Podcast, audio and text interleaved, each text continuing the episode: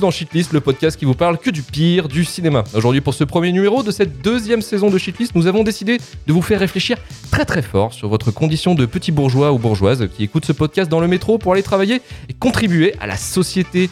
Les forêts brûlent, les océans s'assèchent, le PSG prend les jets privés pour faire Nantes-Paris, la planète se meurt, mais vous êtes là à nous écouter comme des cons. Société.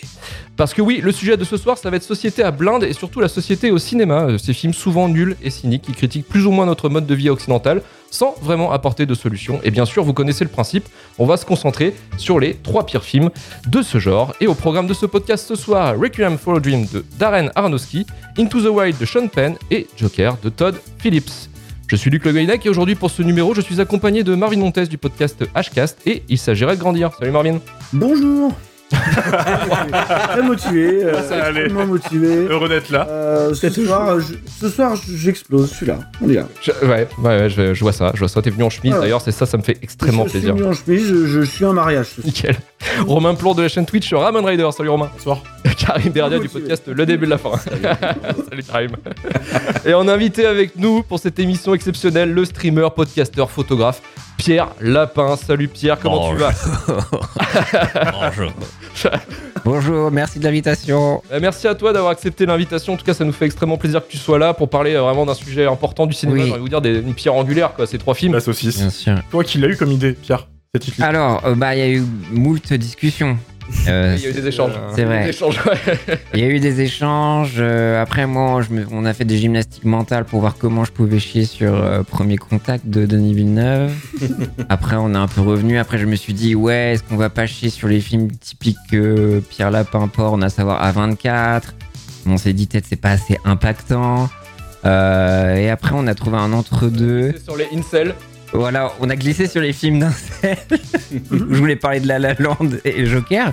Et au final, euh, on parle bah, de Joker, finalement, dans les films de la société. Et au final, c'est toi qui as un peu statué sur la société. ER ou la saucisse.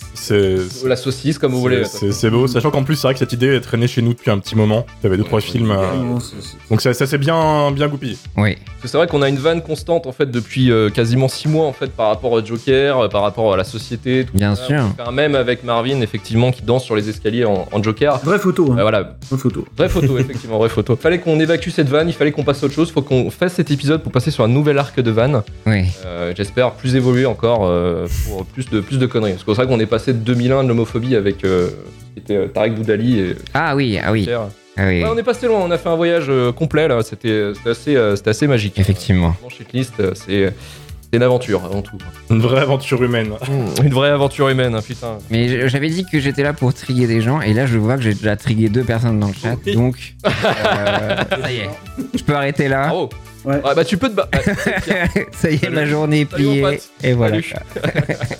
Pierre, comment Mhm. s'est passé ton visionnage de ces trois films en global? Euh, ce, ce fut assez pénible. Euh, en vrai, non, j'ai commencé avec Into the Wild pour me rafraîchir la mémoire et c'était un peu le pédiluve de ce qui allait m'attendre après. Euh, en sachant que j'ai eu l'audace de commencer euh, à regarder Requiem for a Dream un dimanche matin. Donc euh, vraiment, ça a instauré vraiment le reste de ma journée. En vrai, je me suis rattrapé, c'est cool. Et le soir, j'ai fait Joker. Euh, non, c'était très pénible. Et euh, je pense que le pire, en vrai, c'était Requiem for a Dream. Enfin, j'avais envie de mettre des patates dans mon ado, quoi, que j'étais à une époque, et de me dire, waouh, ce film, je vais baser ma personnalité là-dessus, ça va être trop bien. Non, non, non, vraiment, au secours, quoi.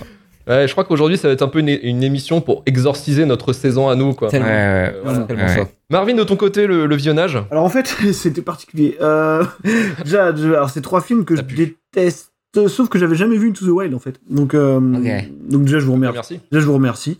Euh, ça a changé mon rapport à Pearl Jam et Eddie Vedder, vraiment, pour, euh, pour beaucoup. Euh, en fait, ce qui s'est passé, c'est que j'ai vu ces trois films en 24 heures. Euh, en, peu, ouais, en plus ou moins 24 heures. Et je me suis réveillé le lendemain avec le dos bloqué. Vraiment, vraiment. Donc, en fait, ce qui s'est passé, parce que je vous raconte l'histoire, je vous raconte ce que ça. Vraiment, c'est assez incroyable. Et donc, je suis allé de la société qui est sur son dos, quoi. euh, voilà, c'est ça en fait. En fait, je suis à la fois devenu un adulte qui a ouvert les yeux, tu vois, mais en même temps, je portais le, le poids du monde sur toutes mes épaules, tu vois, vraiment, la société était là, quoi. Et du coup, je suis allé chez le médecin. Euh, donc je vais pas parler des trois films, il m'a quand même dit euh, vous avez développé une hernie discale. Histoire vraie. Donc, est-ce que ce serait pas lié, tu vois, finalement? Donc vraiment, mon visionnage a été extrêmement compliqué, quoi. Donc euh, voilà, donc en 24 heures, j'ai vu Into the Wild, euh, Into the Wild, Joker, euh, euh, Requiem for a Dream et une radio de mon dos euh, en mauvais état. Donc, euh, franchement, je, voilà, je, je, je peux pas vous en dire beaucoup plus, mais c'était vraiment dur, quoi. Donc euh, grosse reprise, grosse reprise. Grosse reprise pour Ouais, Marie. grosse en tout reprise. cas, ouais. Vous avez vu que ça nique un peu la santé chez Kiss quand Ah même. bah, sur- Euh, ouais, Karim, de ton côté. Euh, encore une fois, un étrange visionnage qui a été vachement déterminé par l'ordre des films. Euh, globalement, les films qui m'ont fait ressentir trois choses différentes, euh, ça aurait pu mieux se passer si j'avais pas terminé par Requiem for a Dream, assez simplement, euh, qui est entre euh, la violence quand même de la fin de ce film, on en reparlera plus en détail, mais euh, ouais, puis non, mais ça m'a rendu physiquement vénère, tu vois, c'est c'est le syndrome de ce réal, hein. ça fait deux fois qu'on parle de lui dans Shitlist, deux fois que je finis très vénère à cause de ces films, et euh, je vais reprendre vraiment ce que tu disais, Pierre, c'est exactement ça, tu vois, c'est... tu vois, j'avais ce, ce film pendant un moment dans ma vie, ça a été le pinacle du cinéma, tu vois, quand j'étais jeune et que j'utilisais pas de rasoir.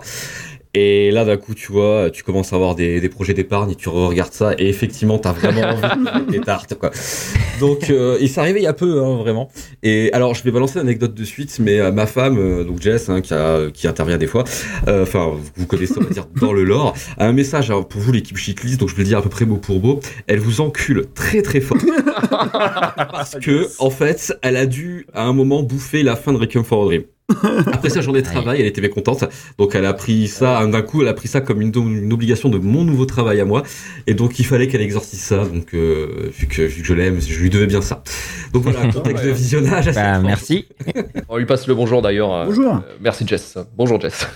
Romain, pour finir, de ton côté. Tranquille, en vrai. Euh... faut savoir que moi, bon, Joker, je l'avais déjà vu, mais les deux autres, je les connaissais euh, que de nom en fait, donc c'est pas euh, un exorcisme de mon adolescent antérieur. Moi, ça, je l'ai fait avec Sucker Punch euh, il y a quelques épisodes. Ouais, quelques numéros. Euh, du coup, j'y suis allé vraiment l'esprit ouvert et euh, mon esprit s'est brisé à Requiem for a Dream, où en fait, dès qu'un personnage bouge, il y a la musique incessante qui tourne en rond en fait. Et, le film m'a- cassé en deux en fait. Et, et une fois que l'esprit est brisé, après, tu te laisses aller. T'es un peu un zombie en face de- des films. Et, euh, et voilà. Donc c'était pas la plus dure qu'on a fait, dans le sens où ça reste des films, je trouve, fonctionnels. Euh, on a fait euh, Mhm. pas des désastres industriels ou des gros accidents de, qu'on a déjà analysé ici, mais euh, assez dur quand même euh, vers la fin, quand même. Mais j'ai connu bien pire. Ok, donc c'est pas dans ton top du pire de ce que t'as vu, euh, en tout cas dans la carrière de Shitlist. Non, non, non, non, non, non. Ok, mais euh, alors euh, moi, en tout cas, euh, je vais pas vous faire le, je vais pas vous faire le truc du, je vais dire comment s'est passé mon visionnage, mais en tout cas, euh, Requiem for a Dream m'a fait, euh, m'a fait maintenant un tic un peu marrant. c'est qu'à chaque, à chaque fois qu'on a un, un moment de discorde avec ma copine, tu vois, genre j'ai pas fermé le frigo, j'ai pas fermé le lave-vaisselle, j'ai des trucs comme ça. Chaque fois, je chante maintenant la chanson. Non, elle arrête tout de suite. Elle me dit, je- elle en a marre. elle a la musique en tête et du coup, elle, elle rage quitte. Voilà. Merci. Donc euh, maintenant, Darren. c'est voilà, c'est- merci Darren Aronofsky, tu me, tu me sauves la vie. Merci beaucoup en tout cas. Et on va pouvoir commencer justement en premier avec Requiem for a Dream. I always thought you were the most beautiful girl I ever seen. Ever since I first saw you. I'm gonna be on television. What is the big deal about being on television? It's a reason to get up in the morning to fit in the red dress. Remember when I told you about the store? I, I put together some numbers and it's not impossible. We could do it together. This is our chance to make it big. What's the catch? There it is, baby. On our way, baby. Come to me. You notice I'm slimmer? 25 pounds I lost. You'll see how proud you are when you see your mother in a red dress. Forty says you're coming up quick, kid.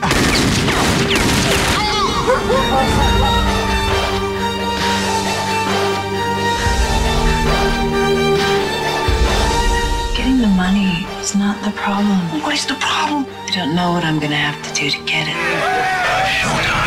I'm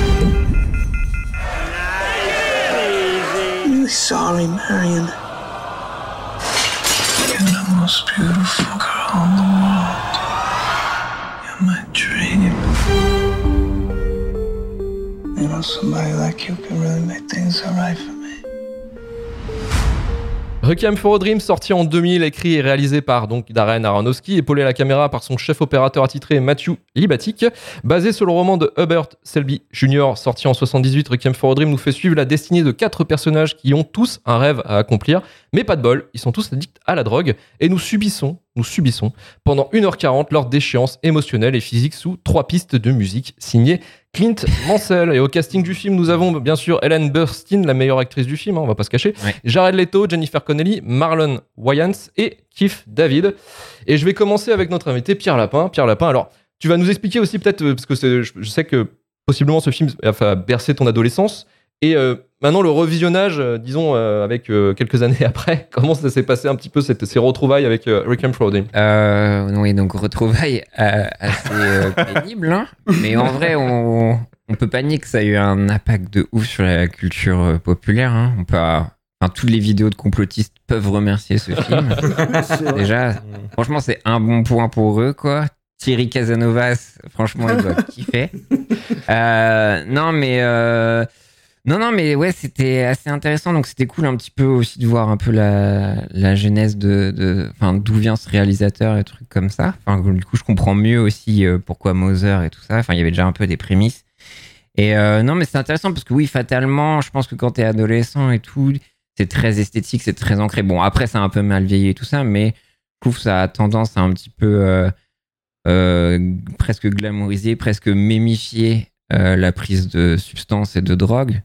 Donc euh, c'est vrai, même toute la partie été, euh, limite, c'est euh, Parce que c'est composé en saison en fait. Exactement. Il y a découpé comme ça. sauf le printemps, ça n'existe pas. On s'en branle. Voilà. voilà. Il a disparu. Non, mais je veux dire, c'est très étonnant parce que c'est vrai que quand on regarde le début, limite, c'est pire de regarder la télé que de se faire un fixe d'héros. Enfin, littéralement à l'image. Mm. Donc voilà, t'es un peu euh, sur un truc laid back et après, bien sûr, ça dégénère. Euh, du coup, après, je comprends pas du tout comment tu peux glamouriser ça, euh, voilà, avec du recul. Euh, mais surtout, ouais, c'est un, un, fourre-tout euh, dégueulasse, en fait, quoi. Enfin, il, il a tout potard à fond. Enfin, il dose pas, quoi. Enfin, c'est vrai que je pensais, enfin, tu vois, tu peux avoir une montée en puissance, des trucs comme ça. Et puis, tous les gimmicks, je trouve que, bah, ça permet de, de mettre trop de distance avec le problème, tu vois. Enfin, je pense que quand t'es adolescent aussi, t'as la facilité de te dire, euh, bah ouais, je vais jamais tomber là-dessus parce que je suis pas aussi con et trucs comme ça. Enfin, je trouve que c'est vraiment pas fin le traitement de l'addiction, quoi. Je pense qu'il y avait un truc vraiment à faire. Mais euh, ouais, c'est un peu un truc symptomatique de cette époque-là. euh, euh, du coup, bah, c'est pré en septembre, forcément. Oui, oui, c'est sorti, ouais, ouais. Ouais. Et donc, du coup, ouais, où il faut se foutre le frisson et voilà, on se trouvait, euh, ouais, de, de se choper d'adrénaline pour des petits blancs bourgeois et des trucs comme ça, quoi. Mais c'est vraiment, euh, ouais, c'est un enfer, quoi. Enfin, je sais pas. Et puis la musique, en vrai, iconique, mais il la met tout le temps, quoi. Je veux sais parler aussi, mais euh, ouais, c'est c'est- c'est terrible, c'est terrible, C'est franchement. éprouvant en fait. C'est c'est Ouais, ouais. éprouvant quand tu as regardé le film parce que je pense que oui, effectivement, quand tu, tu finis le film avec Alpha Dream, il y a une sensation qui est, je pense, pour tout le monde, c'est que t'en as marre. Hmm. Ouais, ouais. Ouais, Le film, Comme tu c'est trop, c'est trop, quoi. rien. C'est c'est bon. Ils Ouais, c'est n'apportent bon. rien, ce sont des cons, putain. Ils donnent rien, quoi. C'est gratos. Surtout, c'est le message. En fait, c'est le message du truc, c'est que la société elle est tellement dégueulasse qu'en fait, on ne peut vivre que dans nos rêves bien. En fait, en gros, c'est ça. Tu vois, la fin où ils sont tous dans leurs Mm. rêves à la con. Ouais, Euh, voilà. encore, ouais. Merci mec pendant 1h40 nous avoir en fait à la fin dire ça quoi. Super. Puis tu t'attaches pas trop, quoi. Enfin, Jared Leto, c'est l'enfer sur Terre, donc il y a aucune empathie, quoi. Enfin, vraiment, Mm. crève. Vraiment, t'es qu'une merde. Et juste au pire, ouais, la mère, où t'es- c'est un peu triste, tu vois. Elle tombe par dépit dans le, dans le drogue parce qu'elle doit prendre en fait des pilules am- amincissant et en fait ça. c'est euh, c'est un petit peu comme ça marche un petit peu comme des enfêtes en fait et du Mm. coup, Ouais. elle, elle pète vite un plomb. C'est des en fait. Ouais. Ouais. Voilà, c'est ça. Et en fait, au bout d'un moment, bah, elle, perd, euh, elle perd la boule et elle part, euh, elle part en, en freestyle. Mais encore, elle, je trouve que c'est le meilleur rôle. euh, Ouais. justement, euh, La seule- elle s'appelle déjà. euh, Meilleur rôle, oui, d'accord. bon. Oui, non, mais le plus beau rôle, du Mm. film, c'est Ellen Burstyn. D'ailleurs, elle a eu, euh, elle a eu une nomination aux Oscars 2001 pour, euh, pour son rôle, mais euh, c'est une grande actrice, elle de théâtre à la base, hein, de, Mhm. de théâtre, et elle a fait, elle était surtout connue pour, pour jouer la mère dans, dans L'Exorciste.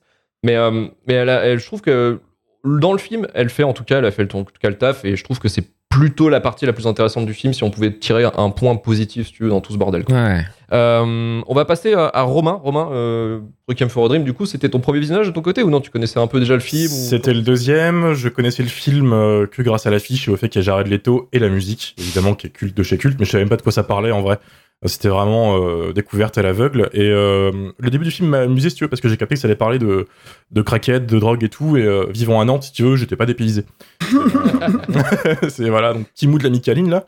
Et je, je rigolais bien, je me disais, ouais, ça va, tu vois, j'aime bien Darren Aronofsky en fait. C'est pas un réal que, que j'exècre, quoi. Donc euh, j'avais à manger. Ça va, t'accroches quoi. En fait, voilà, il a une patte visuelle, il a toujours des petits machins à l'écran, des petits gimmicks, euh, du jump cut, ça bouge, etc. Donc, t'es nourri un peu quand même. Et puis arrive l'automne, parce que c'est découpé en saison, si tu veux, et au milieu du film, on passe à l'automne, et c'est un peu là où euh, toutes les actions des personnages au début, on commence à voir leurs réactions, et on part vers euh, la merde, en fait.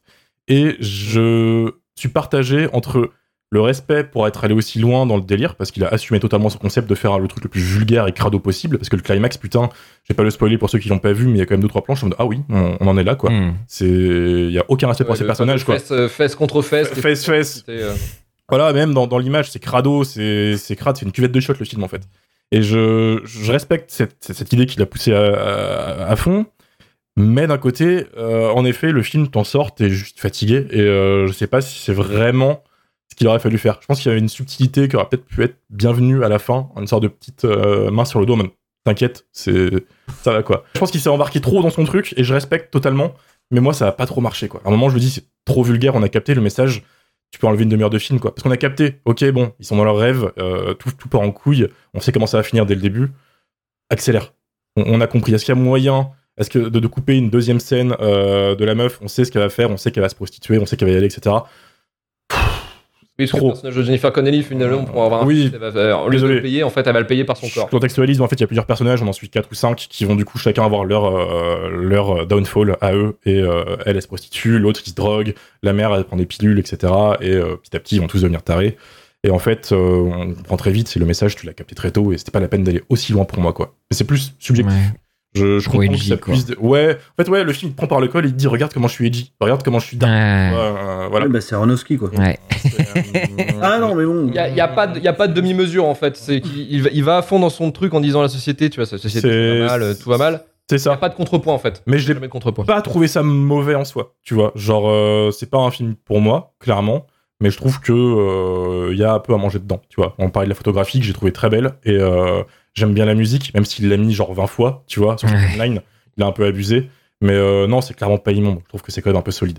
Après, Aronofsky, c'est quand même un, un comment dire, un, un réal qui s'est fait à l'école. En fait, il a été formé dans, dans ce qu'il y a plus euh, standard en fait dans, dans la production euh, de, de, films en- américains. En tout cas, parce qu'il a, il a étudié à Harvard la sociologie, le cinéma, et euh, il a été formé en fait à ce qu'on va à l'American Film Institute. Donc, il a vraiment le côté en fait américain du, du, du cinéaste vraiment formé pour Mmh. faire des films, pour faire de films, euh, voilà, de soit d'auteurs, euh, soit des blockbusters. Enfin bref, il a quand même le- la connaissance pour.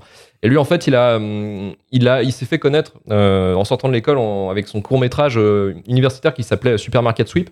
Et déjà, en fait, Supermarket Sweep, c'est vraiment le film société. Tu vois, c'est on est tous des consommateurs. euh, on est tous des moutons, on est tous, on mérite tous de crever parce que voilà, on est, euh, on est en gros euh, sous la société de consommation. Tu vois, en fait, c'est déjà de base, il est rentré dans le plat. Tu savais que tout le reste de sa filmo, de toute manière, ça allait partir là-dessus. Ouais. On rate pas avec Requiem for a Dream, qui est son deuxième film, parce que son premier film, qui est Pi, euh, qui a été réalisé comme avec un mi- micro-budget, un 60 000 dollars, euh, il a été adoubé par quasiment tous les professionnels. Il a été diffusé à Sundance, qui est le, qui est le festival américain en fait des, euh, des films indés. Et il a eu voilà, le- la petite tape dans le dos de Robert Redford en disant ah, C'est très bien, mon gars, tu vas aller loin. Et il a eu pas tort, parce qu'après, bah, il a sorti Requiem for a Dream, qui n'a pas trop fonctionné au début, parce que c'était un film qui était, à- qui était pas prévu à non plus à, à exploser dans toutes les salles de cinéma. C'était un film à 4 millions de dollars. En même temps, va vendre ce film. Ouais. C'est compliqué. Euh, les, recettes, les recettes mondiales, c'est 7,4 millions, mais il y a une diffusion super limitée du fait que ce soit un film interdit moins de 18 ans. Et, euh, mais c'est un film, en fait, qui, euh, de par son esthétique, qui est très inspiré du cinéma russe des années 20, euh, notamment, euh, il le dit souvent, c'est l'homme à la caméra, dont il a pris les, euh, un petit peu le style, euh, le style de, de montage. Parce que dans, les, cin- dans le cinéma des années 20, en fait, c'est beaucoup les Russes qui faisaient euh, des, des expérimentations avec le, le montage, notamment, euh, c'est pour ça qu'on casse les couilles tout le temps avec le, le cuirassé de Potemkin, qui est euh, le film russe par excellence qui joue avec le montage. Et donc, il s'est inspiré de ça, de L'homme à la caméra, qui est un film ukrainien. Et aussi, en fait, beaucoup de, de clips hip-hop. On le voit au montage, hein, ça, ça monte. euh, Ouais. C'est très que Jump cut sans arrêt, ouais. Et aussi, euh, bah, il est passionné euh, d'animé et il s'est aussi beaucoup inspiré d'un film. Enfin, au moins, il y a deux plans, effectivement, qui sont limite, enfin, chourés ou hommage. C'est ça aussi qui est un peu la, la légende du film à Satoshi Kon avec euh, le film Perfect Blue qui était sorti en 97. J'avais vu un, un article qui parle de ça, en fait, euh, de toute cette histoire, en fait, euh, cette légende, en fait, de euh, Aronofsky et de Satoshi Kon, euh, comme quoi, effectivement, euh, d'un côté, on aurait dit euh, Satoshi Kon était plutôt OK avec ce- cet hommage, il disait ouais, bah, j'ai pas de problème, tout ça. Et d'un autre côté, on dit que Satoshi Kon a détesté ça et il, il lui en a voulu grave euh, parce qu'il avait nommé sur son blog que c'était Darnowski, c'était un petit américain de merde et Mhm. qui s'était, euh, il avait chouré mes, mes idées de mes idées de plan, ce bâtard. Donc il y a, y a tout un délire là-dessus. Je vous laisse voir sur internet, il y avait un lien sur, euh, sur le tweet de l'émission là Mhm. est, qui est assez intéressant, qui est en anglais, qui est vraiment, vraiment, vraiment cool à lire. Et qui explique aussi, Satoshi Kon, c'était un artiste incroyable. Il avait fait Paprika aussi, qui était un film ouf, qui était chouré par euh, Christopher Nolan pour faire Ouais. Inception. Enfin, le- lui, son, son histoire à lui, c'est moi, je fais des films d'animation cool, mais tout le monde choure un peu. C'était, c'était ça un peu son, son, euh, son drame, quoi. Et on va passer à Marvin. Moi, je l'avais déjà vu, hein, bah, pareil, quand je devais avoir, je sais pas, j'étais jeune, hein, je pense qu'on a tous plus ou moins le même âge. Donc, euh, après, c'est marrant, on a parlé de Mother l'année dernière. euh, Oui. Dans, dans, dans, dans mes à films, c'était mon, c'était mon émission anniversaire. Et je pourrais Je dire exactement la même chose euh, sur, euh, sur Mother et sur Aronofsky, parce que c'est vrai que j'ai aucune affinité euh, avec le cinéma de Darren Aronofsky. Euh, et c'est toujours la même chose, toujours le même problème en fait. C'est-à-dire que moi, je lui pardonne hein, dans sa filmo les films qu'il a pas écrit lui-même. C'est-à-dire, euh, je crois qu'il y a Black Swan et peut-être The Wrestler. Mais, mais, mais, mais bon, du coup, voilà, j'ai- donc j'ai le problème majeur avec Aronofsky euh, que je pense qu'il se cristallise assez bien dans Requiem for a Dream, c'est que malgré sa formation académique et tout ce que tu veux, je pense toujours intimement que c'est un espèce de gros bourrin qui s'assume pas trop quoi. Tu vois et qui pense être un espèce d'auteur. Non mais vraiment tu vois c'est vraiment ça. Mother on s'en rappelle c'était ça quoi. Et Requiem for a Dream c'est ça. C'est à dire que pour moi c'est l'archétype même du réalisateur balourd tu sais qui a un espèce de truc à te dire il a un message à t'asséner la société est dégueulasse c'est mal regardez blam et donc il y a un problème narratif et esthétique tu vois il arrive à, mélanger les deux et là-dessus il est très fort c'est à dire que esthétiquement c'est super balourd. Voilà, vous avez parlé des jump cuts, vous avez parlé de ce montage, tu sais, l'espèce de montage parasitique qui va te faire mal à la tête, quoi. Tu vois, vraiment. Est-ce que t'as vu quand il y, a la- il y a la télé qui arrive dans la vraie vie La télé, tous les personnages de la télé qui viennent dans la vraie Oui, j'étais Oh mal. là là J'étais mal, j'étais tellement mal. Et, tu vois, c'est à ce moment-là que tu te prends la réflexion en pleine gueule, tu vois. Et, et- et donc voilà, il y, a- y ces fa- il y a ces fameux jump cuts, il y a ce... Oui, tu parlais de glamourisation de la, de la prise de de- d'héroïne, c'est c'est vrai, c'est vrai, au final, c'est tellement esthétisant que oui, euh, finalement, c'est cool presque, tu vois. Et il y, a- il y a même une espèce d'aspect comédie sur toute la partie été du film. Ouais, c'est un mème. Enfin, Ouais, c'est la mémification C'est devenu truc. un, un mème, quoi. Et comme la musique, d'ailleurs, est devenue quasiment un mème. Tu vois, on se marre avec et tout. Donc, je pense que c'est assez compliqué. Au niveau du message, non, donc déjà, graphiquement, c'est foireux. Et, et là où vraiment, il- pour moi, il envoie son propos dans le mur, c'est par rapport au... au- Je sais pas ce qu'il veut dire, en fait. J'arrive pas à comprendre, encore une fois. Enfin, je veux dire, à part ce message bête... Du genre, euh, de toute façon, on vit dans un monde dégueulasse, on pourra pas s'en sortir. Bon, bref, une fois que t'as dit ça, euh, je, je, je comprends pas. Mais ce qui est narrativement foireux, c'est la hiérarchie, enfin, c'est la non-hiérarchisation des addictions, justement. Ouais. C'est pareil tout à l'heure. Mais oui, en fait, moi, je sors du film et je suis en train de me dire, mais en fait, putain, regarder des émissions de merde à la télé, c'est aussi grave que de se piquer, quoi. mais vraiment, tu vois. Je veux dire, il y a absolument aucune hiérarchisation de l'addiction, quoi. Parce qu'au final, quoi qu'il arrive, euh, il va se passer la même chose, tu vois. On va tous Ah ouais. dériver de la même manière, quoi. Bah, il y a la colline du crack et la colline Hanouna. Ouais, c'est ça. C'est vrai que dit comme ça, t'as pas tort. Mais, mais, mais si tu veux, dans, dans, dans, dans le film, c'était. Enfin, je veux dire, le dernier tiers du film, euh, là-dessus, pour moi, il se prend complètement les pieds dans le tapis. Tu vois, je veux dire, euh, voilà, c'est. c'est- Je, je comprends pas. Je comprends pas. Mais comme dans Mother, avec exactement les mêmes problèmes. D'ailleurs, c'est- c'est marrant, c'est des films qui se répondent vraiment beaucoup, quoi. Et qui ouf. racontent quasiment la même chose, en fait. Donc, euh, c'est assez rigolo. Et donc, voilà, pour terminer, je- moi, c'est un film, tu parlais d'ailleurs de photographie agréable. Moi, je la trouve immonde, euh, vraiment, quoi, dès les premiers plans. Je trouve que, tu, tu vois, les, les premiers plans sur la télé, l'été, tout ça, je trouve ça surexposé, je comprends pas. euh, voilà, je. je... Ah, c'est moi, c'est cet aspect crado qui m'a plu Non, en non, fait. mais- C'est que c'est raccord. J'adore tout ce qui est dégueulasse. Et je pense Ouais, que c'est vraiment. oui, d'accord. Vous êtes nantais et pas moi, c'est certainement pour ça que, que je- j'ai ça. encore, un- j'ai encore un peu de Ah, sens de l'esthétisme et de l'architecture, voyez-vous. Mais, euh, Oh là là, putain. mais, voilà. Mais tout ça pour dire que non, effectivement, c'est un cinéma qui me parle pas, qui me parlera jamais. Donc, euh, donc non, non, Aronofsky, euh, hormis Black Swan, euh, hormis Black Swan et, et, et j'ai dit The Wrestler, à la rigueur The, The Wrestler. Wrestler. Mais, euh, mais voilà, Requiem for a Dream, c'est quasiment son pire film à égalité avec Mother. Tu vois, c'est des films qui se répondent vraiment beaucoup. Donc c'est tout ce que je déteste au cinéma, absolument dans, dans- encapsulé dans 1h30, quoi. Donc euh, et- merci, quoi. Merci, vraiment. Merci Darren. Ouais, Ne change rien. Mm. Ne change rien. Faut savoir qu'il va, il va bientôt débarquer. Je crois que c'est en 2000 fin 2022 ou 2020 début 2023 qu'il arrive avec euh, The Whale. The Well. Je sais plus, mais euh, je crois que ça va bientôt débarquer. La consécration de Brendan Fraser. Réfléchis déjà, rien qu'en voyant Brendan Fraser, euh, non, je suis pas possible. Arrête, arrête, ça fait plaisir. Ça fait plaisir, ouais. Bien sûr que si, bien C'est sûr. juste que un même, c'est juste un même. Le mec critique, c'est fou. Ouais, Faut arrêter. Alors, euh, je, je pense que je vais faire plaisir à, à- aux fanzous de Scream euh, en disant que effectivement, niveau casting sur Terre numéro 2, on aurait pu avoir Neve Campbell à la place de Jennifer Connelly. Euh, donc Neve Campbell, la, la lead cast de Scream. On aurait pu l'avoir à la, place de Jared Leto, Dave Chappelle et euh, non pardon pas Dave Chappelle, Giovanni Ribisi et euh, Dave Chappelle justement à la place de, de Marlon euh, Wayans qui était plutôt connu à l'époque pour un show, euh, alors je sais plus sur quelle sur quelle chaîne euh, aux États-Unis où il avait le Wayland Show avec son Mm. Euh, et ils étaient aussi connus pour euh, justement la, les deux films euh, actuellement de, de Scary Movie au moment de la sortie du, du, du long métrage le Requiem for a Dream. C'est d'ailleurs si vous voulez, si vous voyez pas trop, si vous n'arrivez pas trop à situer, c'est le stoner dans Scary Movie. En Shorty. euh, ouais, Ouais. c'est Shorty. Voilà, et lui en fait, c'est effectivement, il était plus était plus connu pour un registre comique et lui en fait Ouais. il s'est battu complètement pour rentrer dans ce film. Au début il a dit euh, non je voulais pas trop puis après en fait il a vu le script il a dit ouais ok je vais me lancer dedans et du coup il a il a un peu suivi aussi les, les conseils de Darren Aronofsky pour du méthode acting. C'est-à-dire que les mecs, il y a Jared Leto et lui devaient pas baiser et pas prendre du sucre pendant deux semaines pour avoir un, un air de mec qui était en manque. Waouh. Eh, mais, mais... Oh, oh, oh. Et. Jared Leto Origins, ouais. Jared Leto, méthode acting, toujours, toujours lui, Ah, toujours toujours. dans les bons coups. hein. Lui, en fait, il s'est dit Attends, moi, chez Marlon Brando, c'est un con. Moi, mon gars, je vais faire plus fort que Marlon Brando. Donc, en fait, lui, ce qu'il a fait, il s'est dit Méthode acting de fifou, je vais mettre ça en place. Il a vécu dans les taudis new-yorkais, en fait, pendant des semaines. Il a traîné avec des junkies. Il s'est pas pris de douche. Et voilà. Et le mec, il était prêt pour le rôle. en fait. Voilà, il s'est mis à faire ça, quoi. Tu vois, il a vraiment, il s'est dit Bah, je vais au resto du cœur. Et puis voilà, quoi. Quel connard. Non, mais euh, ouais, l'enfoiré, quoi Ouais. l'enfoiré quoi. Donc voilà, c'est euh, le méthode méthode acting by Jared Leto. Mais méthode acting, Jared Leto, c'est quand même toujours dingue, quoi. Tu vois, Parce que Suicide Squad, c'était j'envoyais j'envoyais des rats morts et des il envoyait des, des rats morts à Will Smith pour apparaître 15 minutes dans le film, quoi. C'est fou quand même. Ah, vraiment beaucoup. euh. Méthode acting, Jared Leto, quoi. C'est incroyable. J'aime ouais, beaucoup. J'adore. Le mec, il a vécu avec des junkies, il a pas pris de douche, quoi. Il est, il est super. Merci. Waouh. Le mec, il a vécu à Rennes deux semaines, tu sais. Euh, il était euh, trop bien, quoi. Karim pour finir un petit peu sur euh, sur Requiem for a Dream? Ouais, pff, rapidement, vous avez dit quand même énormément de choses, mais euh, déjà, apparemment, les trois semaines pour Jared Leto, ça a pas suffi pour qu'il paraisse vraiment crade, parce que dans le film, il fait très blanc, et ça, c'est un peu compliqué. Euh, non, c'est un film, en fait, ça a été recompliqué pour, euh, pour moi de le revoir, parce que je l'avais vu, comme je disais en intro, je l'avais vraiment mis sur une espèce de piédestal, un des films qui font réfléchir, à savoir, en fait, que dans la bande, je suis le mec qui a fait littéraire et qui a, qui a une licence en lettres modernes. Autant te dire que la société, ça fait réfléchir, c'était mon credo de euh, 14 à 25 ans. Voilà, tu vois, donc, Ah, c'est long quand même. Ouais, ouais, je suis très très long la détente. Mm. Et donc en vrai, Requiem for a Dream, il avait gardé euh, une place un peu importante pour une raison en fait, je pense qui est assez simple. La première fois que j'ai bouffé ce film, je vais avoir, je sais pas, 18 ans, une connerie comme ça à peine, tu vois, peut-être un peu plus vieux. J'avais pas T'as trop. réfléchi, quoi. Bah, j'ai- déjà, au-delà de ça, euh, je pense que j'avais pas encore trop de. J'avais moins d'expérience cinématographique.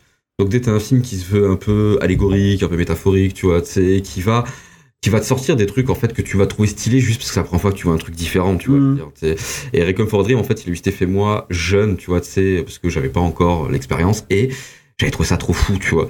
Et le temps s'est dilué et là, bah, je trouve le film effectivement, en fait, euh, même avec cette espèce de nostalgie, déjà le film il m'a gavé parce que je trouve faux dans son propos, mais vous avez clairement fait le tour. J'ai j'ai du mal sur le traitement de l'addiction, même si je pense que j'ai vu le film trop de fois et que des fois j'arrive à trouver des trucs positifs. Par exemple sur sur l'arc de la daronne, il y a un moment j'ai pas pu m'empêcher de dire qu'en fait c'était peut-être pas la télévision le problème, c'est que le problème de base c'était la solitude, tu vois.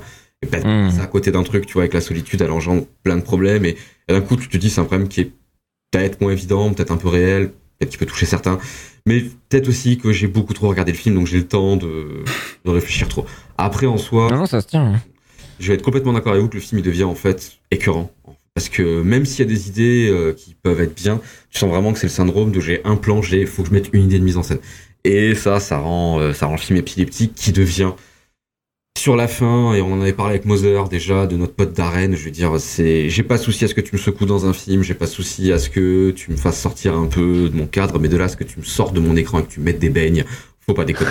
je veux dire, c'est, et là, c'est vraiment ce que fait le film, je veux dire, et là, on est vraiment en plus sur une construction massive de 20 minutes où t'as une seule musique qui part en crescendo, mais c'est, y a pas d'évolution, y a pas d'instrument en plus, hein, c'est juste qu'on monte le volume, on cut de plus en plus vite, ça rend épileptique, les images sont de plus en plus crues, euh, ce film t'atteint physiquement, tu vois, et ce qui m'emmerde, c'est que même si dans ma tête, j'arrive à me dire que l'idée, c'est vraiment de te faire ressentir, te mettre à la place des personnages et ressentir une sensation Mm. de douleur quant au manque extrême, non, parce que vu que t'as mal construit ton film et que tu sais pas où camper, parce qu'au début on te donne l'impression que c'est cool, et après tu sais pas ni quoi que ce soit, le film te perd et t'as l'impression juste que t'as un oncle bourré qui rentre qui te bat à coup de ceinture. C'est pas cool, vraiment, je le souhaite à personne et ce film-là. Donc, c'est un film que je sais qu'il y a des potentielles chances que je le revoie grâce au Patreon et j'aurais acheté Oh. sûrement un bang pour Requiem for un si vous allez jusqu'à ce point-là. Rappelons cet objectif Patreon quand même. Voilà. Mais en vrai, non. Et je, vraiment, ce réalisateur-là, tu vois, je, J'ai beau essayer d'excuser le fait parce que a l'air d'être un mec passionné, comme tu dis Marvin, il a l'air d'avoir un truc à dire, il veut vraiment mettre beaucoup d'importance à le dire, mais je supporte pas les gens qui viennent taper à ta porte et qui l'enfoncent un coup de pied pour te dire. C'est comme si t'avais un témoin de Jéhovah qui voulait te convaincre en mettant des coups de latte dans ta porte. Tu vois, franchement, dimanche matin, t'as qu'une envie, c'est de l'attraper et de le dégommer, tu vois. C'est l'effet que se fait le film là, et en plus avec moi, c'est comme on disait en intro, tu vois, euh, j'ai vraiment un peu déifié ce film-là, tu vois, c'est vraiment, j'ai vraiment été à un moment le trou du cul qui a fait ça, c'est un film qui fait réfléchir parce que justement, les gens qui disent que ça va te glorifier la drogue, mais non, si vous avez pas compris le film, non, les gens allez regarder Trainspotting, c'est mieux, voilà, fin de l'histoire. Et, Hmm. euh, et là maintenant, avec euh, bah, 20 piges de recul, tu vois, parce que je vais aller sur mes 38 ans, donc ça fait quasiment ça, tu vois. Non. Donc je pense que c'est un film qui cueille les gens un peu ados avec peu de connaissances et qui ont envie de se poser des questions et qui peut en créer quelque chose. En vrai, à tous les gens qui vont se dire ouais non mais ce film il est trop bien machin, vous avez sûrement raison à une époque de votre vie vous êtes plus le même, regardez-le maintenant et vous chierez plus sur le film, vous direz juste j'ai changé le film aussi. Et c'est je pense comme ça qu'il faut prendre le film en fait, parce que je pense qu'il n'y a pas besoin de choisir c'est un bon c'est un mauvais film, non c'est vraiment un film qui va t'attraper un instant T et tu vas essayer de le faire suivre dans ton histoire et lui il pourra pas te suivre. Il pourra pas Ouais. parce que ou alors si t'as suivi t'as une vie de merde. Je suis désolé Coton. vraiment tu vois. Je veux Le vraiment- pire mot de la fin. Direct. Voilà. Direct. Donc voilà, je m'arrêterai là. C'est comme les mecs de 40 ans qui ont encore euh, Tyler Durden en référence, hein, c'est à peu près pareil.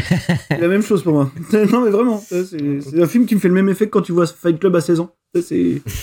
Tu dis à tes Euh. potes, regarde-le, tu vas voir, à la fin, tu peux pas t'y attendre, mon gars, c'est ouf. en fait, euh, C'est exactement ça. C'est vraiment ce, ce- ce concept-là quand t'as 16 ans. Ouais, Tyler Durden schizophrène. ouais. Ouais, c'est trop ouf. euh, ouais, j'aurais. C'est des films que j'aurais pas voulu découvrir. Enfin, je les aurais découverts maintenant.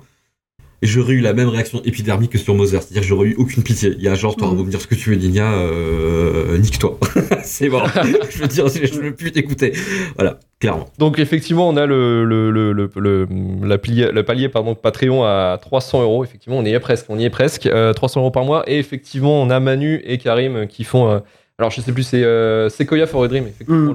le, titre du, du bonus, c'est effectivement Voilà. c'est 5, 5 Sequoia chacun, je crois, de, de consommer. Ouais, mais il y aura plus. Et euh, commentaire, commentaire audio du film, bien entendu. euh, Oh l'enfer. Je rappelle, j'achète un bang pour. euh, pour Hâte. Et, et en sachant que moi et Luc, on sera là aussi pour homologuer Pour le- la consommation. arbitrage. donc, ça. euh, et, et on sera là On pour s'assoit et on observe. pour vérifier qu'il reste, éve- il reste éveillé surtout. Pour la partie technique aussi, Évidemment. pour les micros, tout ça, pour bien qu'ils J'ai vraiment hâte qu'on organise ça, donc donnez-nous de l'argent. Enfin, vraiment, je veux dire, il y a des bonnes raisons à ça. Soutenez-nous. Soutenez-nous, bordel. Soutenez-nous. Et euh, pour finir sur le film, petit, petit, euh, petit clin d'œil à, à Marvin, le monteur du film, c'est Jay euh, Rabinovitz et c'est le monteur de euh, Tree of Life. Effectivement, effectivement, mais je vais en reparler de Tree of Life, t'inquiète pas, on arrive. Ah, ok, ok, ok, ok, cool, cool. Justement, j'avais peur, j'avais peur que tu n'en parles pas. Ça, ça pas, fais pas, on est là, on est là. Ah, cool. Bon, allez, c'est parti. On va pouvoir passer au second film qui est Into the Wild. Je voudrais t'offrir une voiture, une vraie. J'en ai pas besoin. La Datsun marche très bien. Je veux rien du tout. Faut toujours que tu fasses des histoires. Certains, en ce monde, partent en quête d'aventure.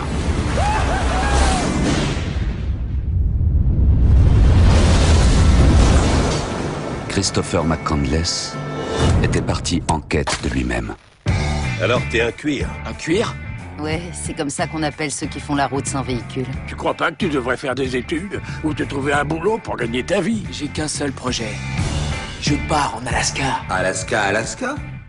Ou une ville en Alaska Je veux me perdre au fin fond de la nature. La vie sauvage. Une fois qu'on est perdu loin de tout, on fait quoi Dis-moi, on fait quoi loin de On tout vit tout simplement. J'ai lu quelque part qu'il est important non pas d'être fort, mais de se sentir fort. De prendre une fois au moins sa propre mesure. Où sont tes parents? Ils vivent quelque part Est-ce qu'ils savent où tu es, au moins?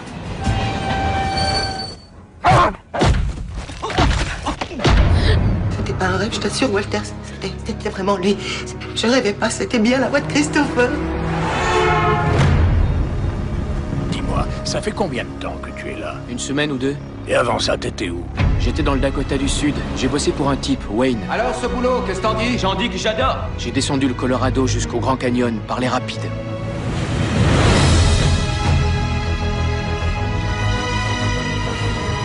Et le N, qu'est-ce que ça veut dire? le Nord. Ta grande aventure en Alaska.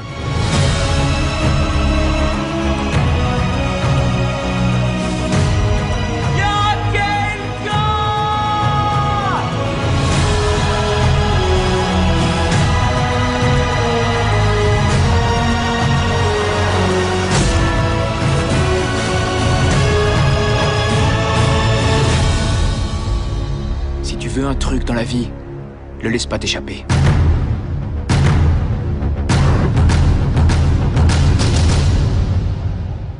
Into the Wild, sorti en 2008, coproduit, écrit et réalisé par Sean Penn avec une enveloppe de 20 millions de dollars apportée par la Paramount, basé sur le livre Into the Wild de John Krakauer, qui raconte l'histoire vraie de Christopher McCandles, un petit con de 22 ans fan de Toy Story, qui a décidé, après avoir passé son master, de ne pas suivre la trace de ses parents, de vivre en société, mais préfère plutôt s'isoler dans un parc naturel, à s'essuyer le cul avec des orties, faire des leçons de vie à tous ceux qui croisent et mourir comme un gland en mangeant des plantes vénéneuse. Au casting de ce film, on retrouve Emily Hirsch, Marcia Gay Harden, William Hurt, Jenna Malone, Vince Vaughn et Kristen Stewart. Et pourquoi, justement, selon toi, Karim, Into the Wild est dans la shitlist sur les pires films sur la société?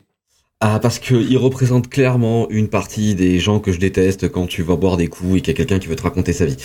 Euh, vraiment, en fait, ce film. Eh, je suis allé au Vietnam, je suis Ah allé au ouais. Vietnam, ils ont rien. Ils ont rien, eux. Ah non, Hein mais- Pourquoi on se plaint tu l'as très bien résumé en fait. En fait, il y a l'aspect filmique, j'y reviendrai plus tard parce que j'ai pas tellement grand chose à dire là-dessus, parce que je trouve que c'est assez plat et une bande son euh, assez cool en vrai. Et euh, Ouais, ouais. quelques stock shots et quelques beaux décors, mais bon, ça fait 2h30, c'est trop long, voilà. Vraiment, je m'arrêterai là sur l'aspect filmique parce que je trouve ça, voilà, je l'ai dit. Par contre, sur le fond, vraiment, je veux dire, c'est. Moi, tu me demandes de te raconter Into the Wild, c'est un peu comme toi. C'est c'est l'histoire d'un mec de 23 ans qui a inquiété tout le monde, qui est parti en Alaska, qui s'est quasiment suicidé, qui a qui a inquiété la population locale. Qu'est-ce que tu vas faire? Je veux dire, c'est vraiment ça, en fait. Et en plus, c'est c'est pas c'est un truc qui m'énerve c'est que je pense qu'on a tous une phase dans notre vie où t'as envie de péter un câble et t'as envie de découvrir des choses et t'as envie de trouver ta place dans ce monde-là ou quoi que ce soit mais je suis désolé je vais sûrement vexer des gens mais quand tu me racontes l'histoire d'un mec qui effectivement a une famille un peu de merde mais qui aurait pu choisir de trouver un équilibre d'utiliser ça d'une bonne manière va te raconter qu'il a croisé plein de gens sur la route travaillé dans des trucs pour leur dire ce que vous faites c'est de la merde et pour aller se suicider tout seul parce que t'as confondu la patate et la carotte sauvage franchement non non Il avait pas lu le bon livre aussi. Hein. c'est ça. La et, donc Quasiment mérité. En fait, même si le film, euh, en soi, il essaye de te faire quand même une espèce de road movie sympa et des rencontres euh, cool avec les hippies euh, les plus sympas du monde, machin, ce que tu y a. Chez moi, en fait, ça matche pas. C'est ça matche pas parce que c'est vraiment, c'est en plus, c'est archétypé pour te le rappeler dans la gueule que tes choix de vie sont mauvais. Voilà, je veux dire, j'ai étudié tes choix de vie. Je suis un gamin de 20 ans. Euh, non, tu as tort. Et franchement, je suis sûrement trop vieux et sûrement déjà un boomer, et je m'en excuse par avance, mais en vrai, j'en ai plein qui m'en parlent comme ça maintenant, Nina. Ouais, mais partez en Australie, faites un an, revenez, voilà, c'est très bien, tu vois, tu sais, mais euh, allez pas faire ça. Et surtout, en fait, ce film, il fait une apologie, en tout cas, moi, c'est l'allégorie que j'en trouve que j'aime pas, c'est euh, c'est le Hakuna Matata mal compris, tu vois, c'est le Hakuna Matata, la version live Wow. de, Wow. euh, du Roi Lion, en mode, tu t'en bats les, enfin, fais ce que tu veux, mais tu t'en bats les couilles des autres. Et c'est quelque chose, en fait, que je trouve abominable comme message, en fait. Je veux dire, c'est, t'as le droit d'avoir des idées, t'as le droit de faire tes choix, t'as le droit de faire ce que tu veux, Nia. Mais je veux dire, c'est, tes actes ont forcément quelques conséquences et quelques-unes, si tu veux, que tu peux trouver au moins un équilibre. Je dis pas qu'il faut se brider par rapport à ça. Et je trouve que le se torche, le film se torche complètement avec ça, en fait. Et moi, ça me va moyennement, en fait, parce que le film tend quand même à glorifier ce, cette idée. Choix de vie, un petit peu, ouais. Voilà, tu vois, je veux dire, c'est et moi ça me gêne. En fait, ça me gêne. Donc vu qu'en plus le film, il est, j'avais espoir parce que je l'avais vu il y a longtemps. Et en le regardant, j'avais espoir de de rester sur des moments de silence et de beaux décors et te dire, bah écoute, l'idée, tu vois, tu vois l'idée des films qui vont te jeter un regard sur quelque chose, c'est normalement te transposer leur regard, tu vois. Je trouve que le film le fait très mal en fait. Je veux dire, c'est tu vois un mec perdu, tu vois juste des décors, t'as aucune sensation de vie, moi je trouve en fait euh, là-dedans.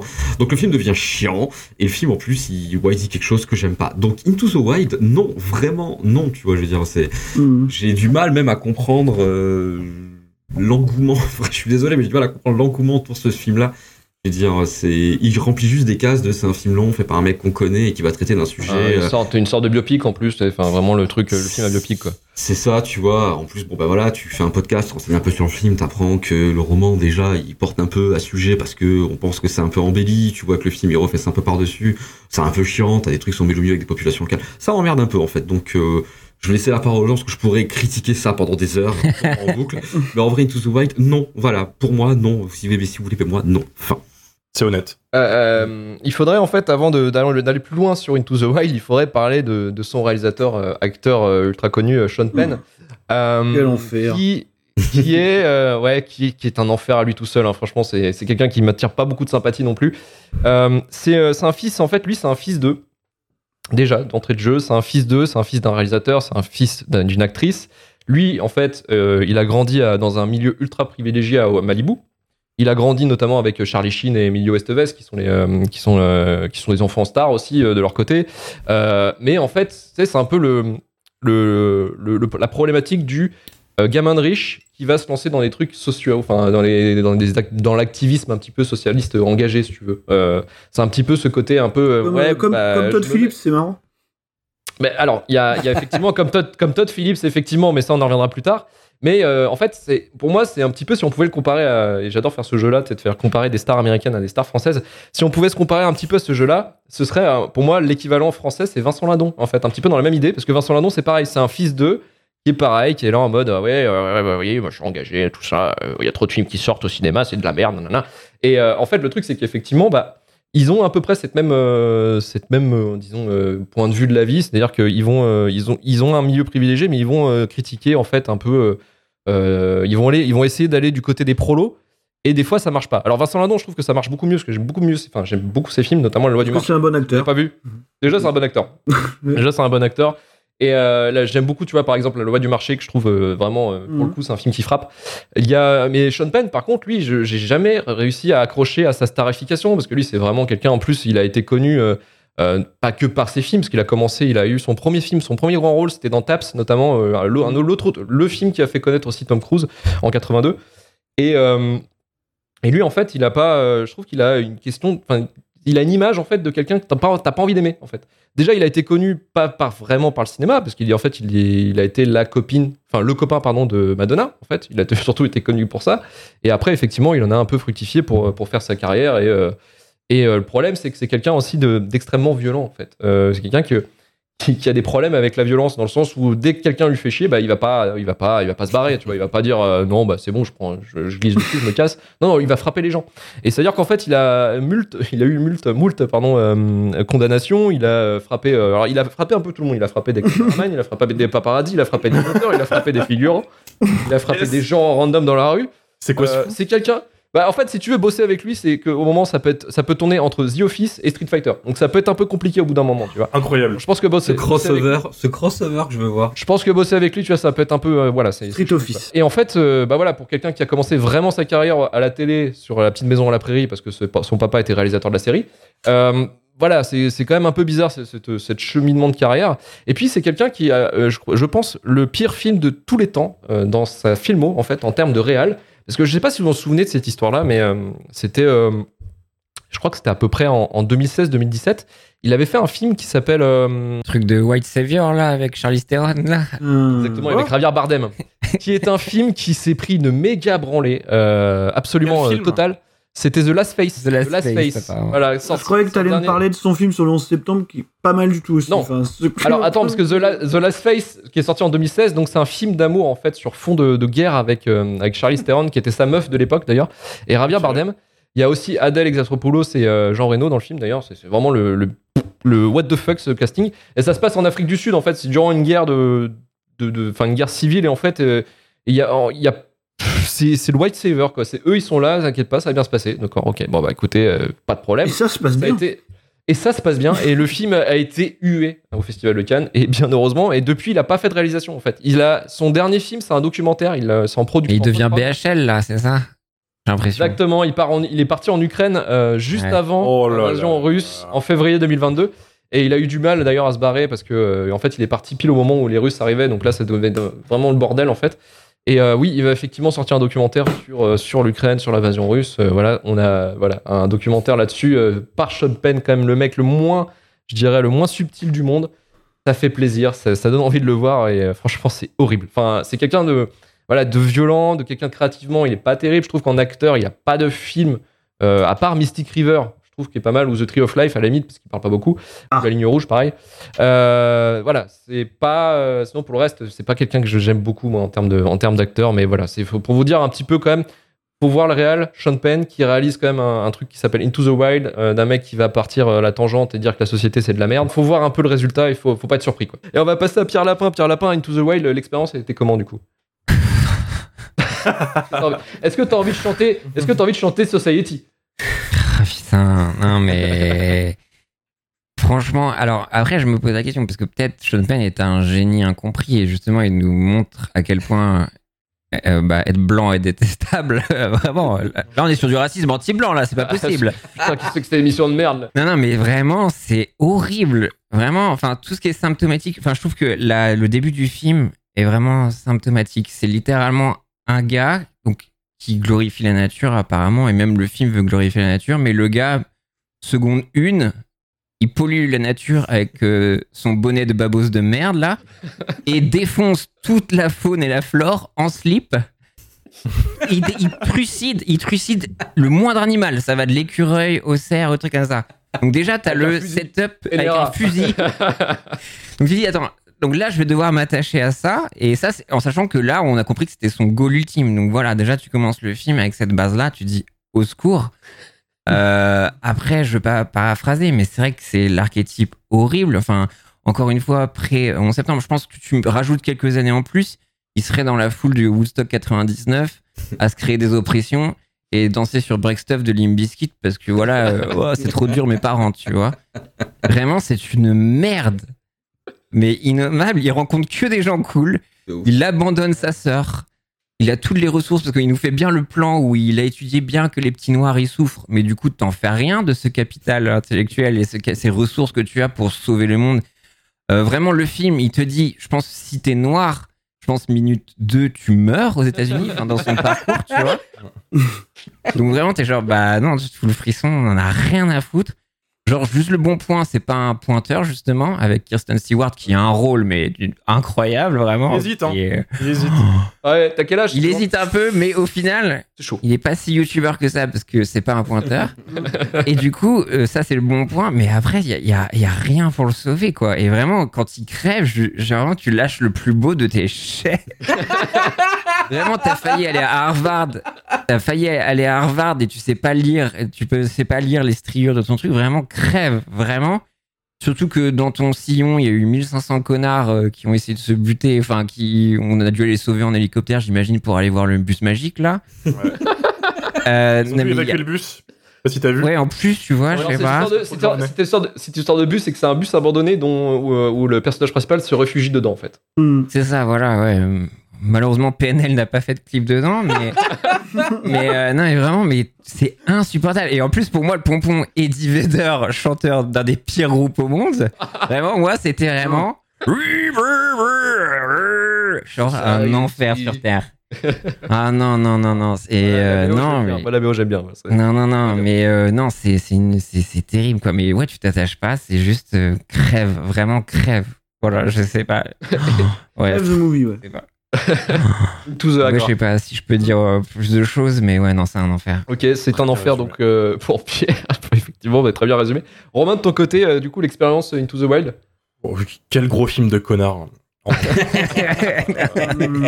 je, je- Alors moi, je suis pas du tout dans le trip de Sean Penn. Je connaissais pas le gars. En fait, je l'ai vu que dans un seul film. C'est dans La vie rêvée de Walter Mitty, qui est un bien meilleur Into the Wild pour moi que Into Ah oui. the Wild. Mhm. C'est nul. Euh, non mais c'est pas bien, mais c'est mieux déjà. Mais tu vois. Oui, mais bon. Déjà, si tu veux, le, le film il commence. Il y a deux génériques de début. Il prend 8 minutes, j'ai calculé, avant de se lancer. Et ça, ça m'a cassé les couilles. Parce que le film déjà il fait 2h30 et c'est très long, 2h30 quand tu passes le film avec un personnage principal. Ouais. Non, si, c'est est découpé, c'est découpé en fait en deux, en deux timelines. T'as la timeline où il est déjà dans le bus, euh, dans son trip euh, de survivaliste, et euh, le, tout le montage, enfin toute la, la- je dirais la trame linéaire en fait où on, on voit le voyage en fait. C'est ça, quasiment même en taux le truc, tu vois. C'est. Mm. Enfin, tu, tu as ce personnage qui est ingrat au possible et qui, vous l'avez très bien résumé, euh, représente un peu la, la bourgeoisie américaine euh, Baptou euh, classique qui, qui part dans la, dans la nature là. Et en fait, c'est un des gars, je crois, les plus détestables que j'ai vu dans un film euh, depuis des années. C'est-à-dire que j'ai- envie de me battre avec ce mec.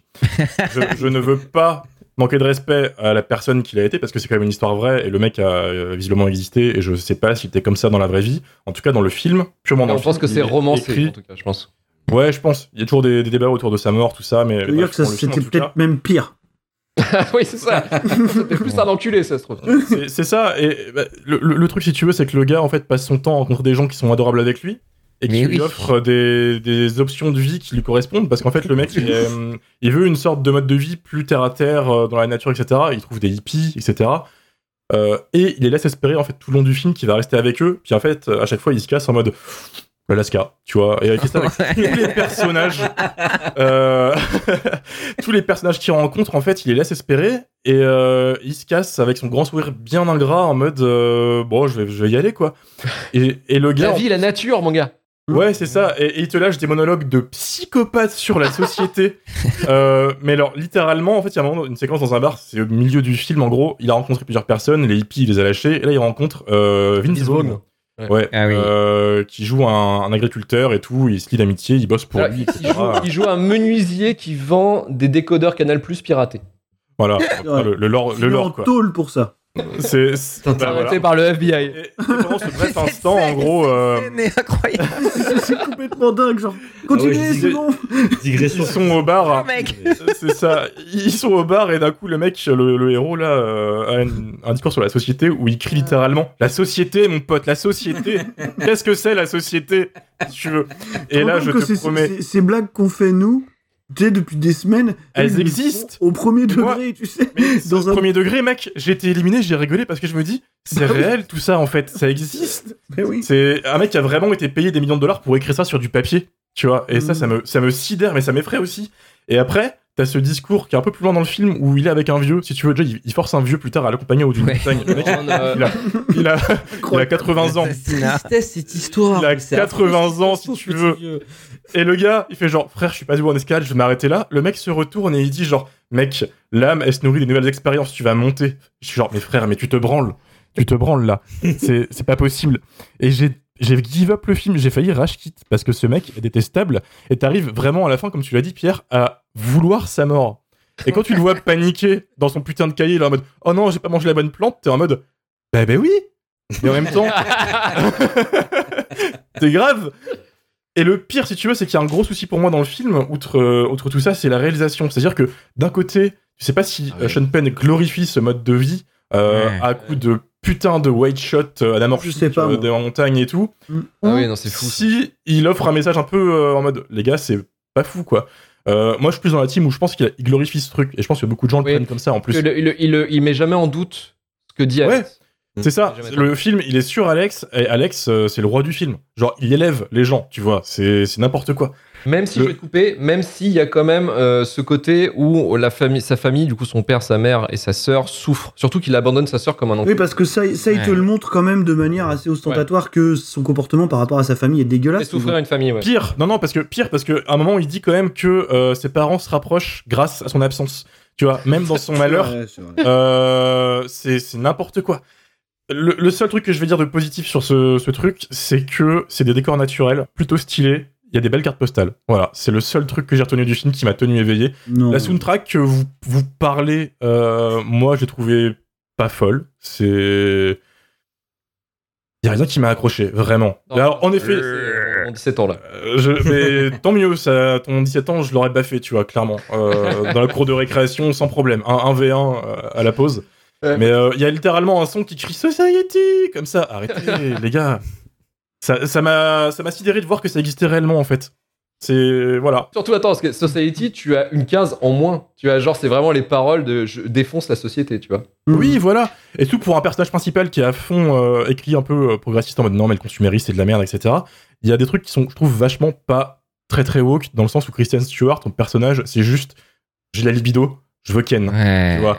Ça m'a grave choqué parce que les autres personnages du film sont écrits de manière un peu plus réaliste. Je pense surtout aux deux hippies qui sont pour moi les deux persos que j'ai bien aimés dans le film. Mais euh, je trouve ça. le personnage, peu- le, le personnage du vieux aussi, qui est joué par euh, Al Brooks. Ouais, Euh, qui est- qui est Al, touchant. Al Holbrook, par contre, qui est vraiment touchant pour le coup et qui lui en fait la dernière limite avant qu'il se barre en Alaska. Et justement, c'est un peu son message d'avertissement parce que lui, le, le vieux, en fait, il vit en isolement euh, un peu contraint et il le vit très mal. Et, Oui. et, et du coup, tu vois, ça aurait pu dire. Tu vois là, je- ce que je suis en train de vivre, c'est pas cool. Donc euh, peut-être que tu devrais peut-être rester ou je sais pas. Non, en fait non. Est-ce que je peux t'adopter? Ok, vu, plus Ça, ratio. et le pire, c'est que le mec, il, il lui refuse même pas. Alors, il veut pas, tu sais, il veut se casser. Il est genre, on en reparlera quand je reviens. T'inquiète pas, tu vois. Ce pauvre vieux, ce pauvre vieux, tu peux, lui- tu peux lui Cherche dire. un ami, cherche un ami. Mais oui C'est c'est ça. Non, non, mais laisse tomber. Mais, mais voilà, c'est ni fait ni à faire. C'est rempli de moments société, justement. C'est un enchaînement de ça. Il y a même un moment où, genre, juste euh, un flic qui dit Tu veux t'inscrire euh, pour descendre le fleuve C'est. T'attends un peu. Il est en mode Waouh. 14 attendre ans. pour descendre un fleuve. Mais. C'est ça ton problème. La vache C'est le. Mais vraiment je, je veux retrouver ce mec et je veux me battre. Je. Voilà. Et, Ah, tu retrouveras pas grand chose. Hein. et je me battrai avec ce qui reste quand même. Voilà. Jusqu'au bout. Mais brûler le bus. je vais en Alaska pour cramer le bus demain. Ce mec, son pèlerinage, ça va être ça, ça va être de cramer un bus. Je vais faire mon Into the Wild en fait, c'est juste retrouver le ma- bus. ma vo- ma volonté à moi, c'est d'aller cramer ce putain de bus. C'est ça qui va me faire tenir jusqu'au bout, tu vois. c'est- Avec des raquettes dans la neige, je vous encule, je baisse le bus. Euh, pff, putain. Mais, euh, mais voilà, c'est... ne matez pas ce film, c'est de la merde. Ok, merci, euh, merci Romain. On va pouvoir finir avec euh, Marvin quelques mots sur, euh, sur Society et Into the Wild. quoi. Je vais pas paraphraser euh, sur euh, effectivement la, la- la- la manière dont on perçoit ce, ce jeune, euh, ce magnifique Émile Hirsch. Vous avez pas mentionné que c'est quand même un acteur abominable. hein. Je veux dire, euh, regardez sa filmo, c'est compliqué, c'est très très compliqué. Il a fait Speed Racer et Once Upon a Time in Hollywood, ça va, ça va, ça va. Bah, ça va. c'est pas le time Hollywood, arrête un peu. C'est un, rôle tertiaire. Euh, Il joue qui dans Once Upon a Time? il est dedans, il joue une pote à Sharon Tate. euh. Oui, voilà. Wow. Euh, ok, ouais. cool. Euh, et, et bon, bref, tout ça pour dire que oui, vous avez raison, c'est un immense connard. Je pense que je pense qu'on peut pas le caractériser autrement. Euh, après, par rapport au débat, où moi aussi je me suis posé la question pendant le visionnage, je me suis dit qu'est-ce que Sean Penn essaie de nous raconter? Je pense que Sean Penn ne sait pas ce qu'il nous raconte euh, et que du coup, on ne sait pas. Est-ce que c'est bien Est-ce que c'est pas bien? Parce qu'il y a quand même des choses qui sont assez négatives par rapport au personnage. Et puis il y a des moments où oui, t'as l'impression qu'en fait, ce qui se passe, c'est cool. En fait, le seul truc qui doit être juge de ce truc-là, c'est la, percep- la perception que la majorité des spectateurs ont eu. Et finalement, c'est le même Ouais. débat qu'on pourrait avoir avec le prochain film dont on va parler, tu vois. Euh, C'est-à-dire que qu'est-ce qu'il en ressort de ce film-là? C'est ça qui compte. C'est même pas l'intention du réal, c'est qu'est-ce qu'il en ressort. Et moi, je pense, au vu de ce que j'entends, au vu de ce que je lis encore, que les gens ont trouvé ça cool, tu vois. Il y a même des gens qui ont été mourir à cause de ce film, tu vois. En voulant Ouais, refaire Oui, mais quelque part, tant mieux. Mais ce que je veux dire, on- on- Ça y est, c'est fait. je pense qu'il y, en a un paquet, ils sont sortis de leur séance, ils ont pris leur sac à dos, tu vois, et c'est devenu des Retour punk- d'Australie. et c'est devenu des punks à chiens en fait. Mais à la base, c'est non mais tu vois l'intention c'était ça. Non mais vraiment, tu vois, c'est vraiment le film à thématique de punk à chiens, vraiment, clairement, on veut dire, tu vois, c'est ça quoi. Et euh, Into the Z. Into, into- Into the, Into the Wild, c'est Stalingrad en vrai. Mais, euh, mais bon, tu vois, le, le- moi, le, le- vu qu'on en a pas beaucoup parlé jusqu'ici, je vais me concentrer là-dessus. Le problème que j'ai avec ce film, c'est- justement sur son aspect cinématographique qui me pose beaucoup de problèmes. Parce que c'est un film qui s'appelle Into the Wild. Hein Donc dans la nature, dedans le sauvage, comme on dit. Tu veux. Ça s'appelle Into the Wild. Donc pour moi, c'est un truc quand même qui aurait un espèce d'aspect laudatif, tu vois, genre un truc par rapport à la nature, on pourrait peut-être la déifier, on pourrait bien la montrer. Et puis, vous savez que je suis un Terrence Malick Zouz, donc vous savez que je m'y connais en plan de nature quand même. Enfin, je veux dire, euh, je, je suis assez- je suis- je suis quand même assez, euh, assez doué là-dessus. Moi, je veux dire, du vent dans des brins d'herbe, n'importe quel film devient la liste de Schindler avec ça, tu vois. Euh, il suffit de faire ça et c'est bon. Je... Mets-moi ça dans le panier, j'embarque, c'est bon, on y va. Et, et, et en fait, dans Into, en fait, dans Into the Wild, euh, en fait, je trouve que la na- en fait, j'en suis ressorti en me disant la nature, c'est horrible, c'est absolument horrible. Rendez-moi des immeubles, euh, rendez-moi du, du bitume, rendez-moi du bitume, rendez-moi du trottoir. Je veux dire, c'est absolument. Non, mais c'est vrai. Et tu vois, il y avait plusieurs manières de, de- de le filmer. Alors, t'aurais pu faire ça un peu comme chez Malik, justement, en, en, je sais pas, en essayant En de faire faisant un tourner ta caméra un peu n'importe Ah, en faisant comment. tourner- non, en- en- non, non, c'est parfaitement maîtrisé, monsieur. Arrêtez. Et en faisant de- non, mais tu vois, en convoquant un peu le divin, je sais pas, quelque chose comme ça. Ou alors en faisant un espèce de néo-western, hein, je sais pas, je dis ça au hasard, tu vois, avec des grands espaces, du scope, ce que tu veux. Et en fait, t'as l'impression que c'est filmé en caméra portée, tu sais, c'est toujours à hauteur humaine, dans un tout petit cadre et tout. C'est dégueulasse ce qu'on voit, quoi. C'était, il y a absolument aucun. euh, Ouais, il y a. obs- T'as pas de wow, t'as pas de wow Ah ouais. effect en fait sur le paysage, juste en fait, plan large. En fait, je me dis pourquoi le mec il est là, il doit, il doit être dans des grands espaces, il doit être seul, ça doit être magnifique. En fait, on te montre même pas ça. Donc déjà à la base, j'ai un problème avec ça quoi. Non, pour moi, ça n'a absolument aucun sens. Ça va complètement à l'encontre de ce que le film essaye plus ou moins de te raconter quoi. Donc euh, je, je sais pas, ça n'a, ça n'a absolument aucun sens quoi. Et comme vous, effectivement, je, j'attendais qu'une seule chose, c'était de voir la plus belle mort possible euh, pour euh, pour ce personnage là quoi. Je veux dire. Euh, euh, la- ou la mort la plus pitoyable possible au choix quoi. Donc euh, donc non non ça ça n'a absolument aucun sens euh, je sais pas j'espère que les gens l'ont revu du coup à cette occasion et qu'ils ont ils ont peut-être décroché leur poster quoi le, fameux, le fameux poster que tu trouves chez tous les chez tous les trentenaires profs euh, genre ah ouais j'adore ça c'est trop bien donc euh, non ouais j'espère qu'ils en sont un peu revenus quand même parce que quand tu le revois tu te dis que merde c'est quand même pas possible d'aimer ça comme ça quoi Euh, désolé on est peut-être un petit peu lapidaire pour le coup mais euh, Les gens, sont, les gens sont là pour ça. Ils veulent nous voir. non, là. non, mais je veux dire, tu vois, on en reparlera encore avec le prochain film, on pourra y aller encore plus loin, mais bien, c'est un petit peu important de contextualiser ce que, ce que ton personnage fait et dans quel sens il va.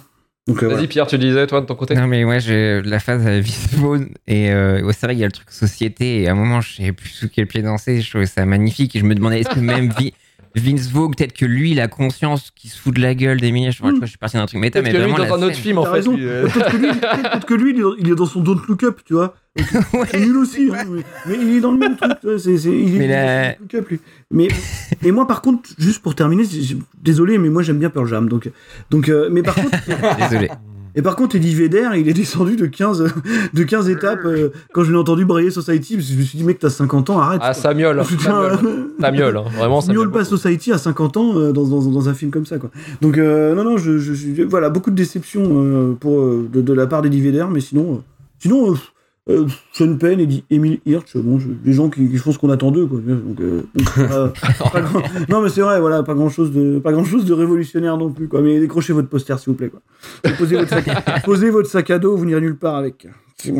posez-le, posez-le, posez votre sexy quichua. Vous voulez dire un truc, Pierre, en plus, peut-être, non? Non, non, mais ça, c'était sur Vince Vaughn. Il y a vraiment une scène où, justement, comme on a dit, euh, il trouve que des personnes trop cool, hein, parce que on- le, le- le départ, c'est ouais, la société, il faut juste acheter sa nouvelle voiture, la consommation. Il y a que des gens cool qui lui offrent que des choses bien.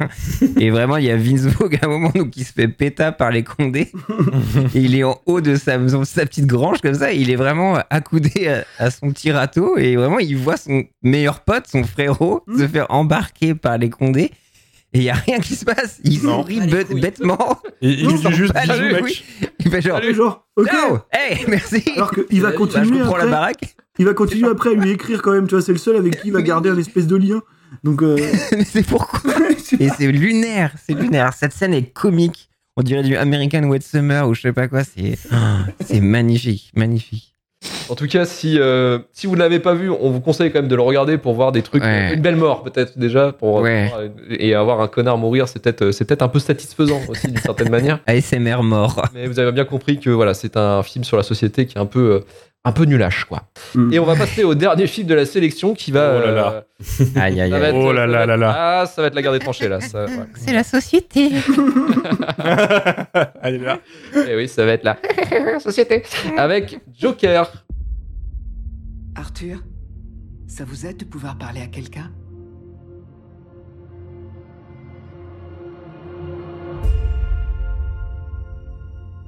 Ma mère, elle me dit tout le temps de sourire, de faire bonne figure. Elle m'a dit que j'avais une mission dans la vie. Mettre du rire et de la joie dans ce monde.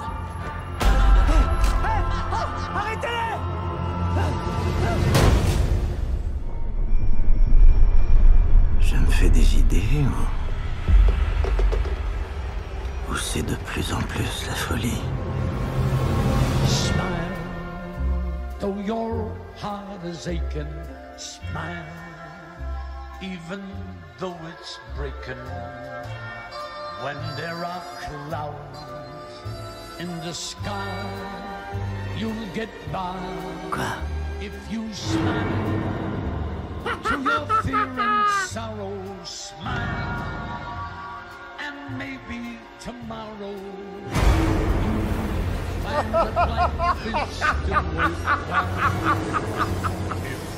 Qu'est-ce qui te fait rire Pauvre taré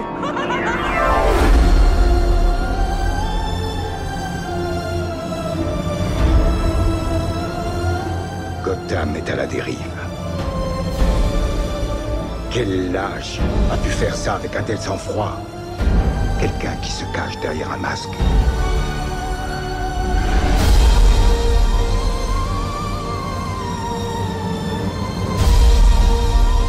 Je me disais que ma vie était une tragédie.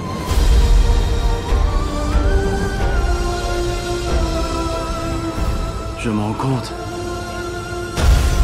que c'est une comédie.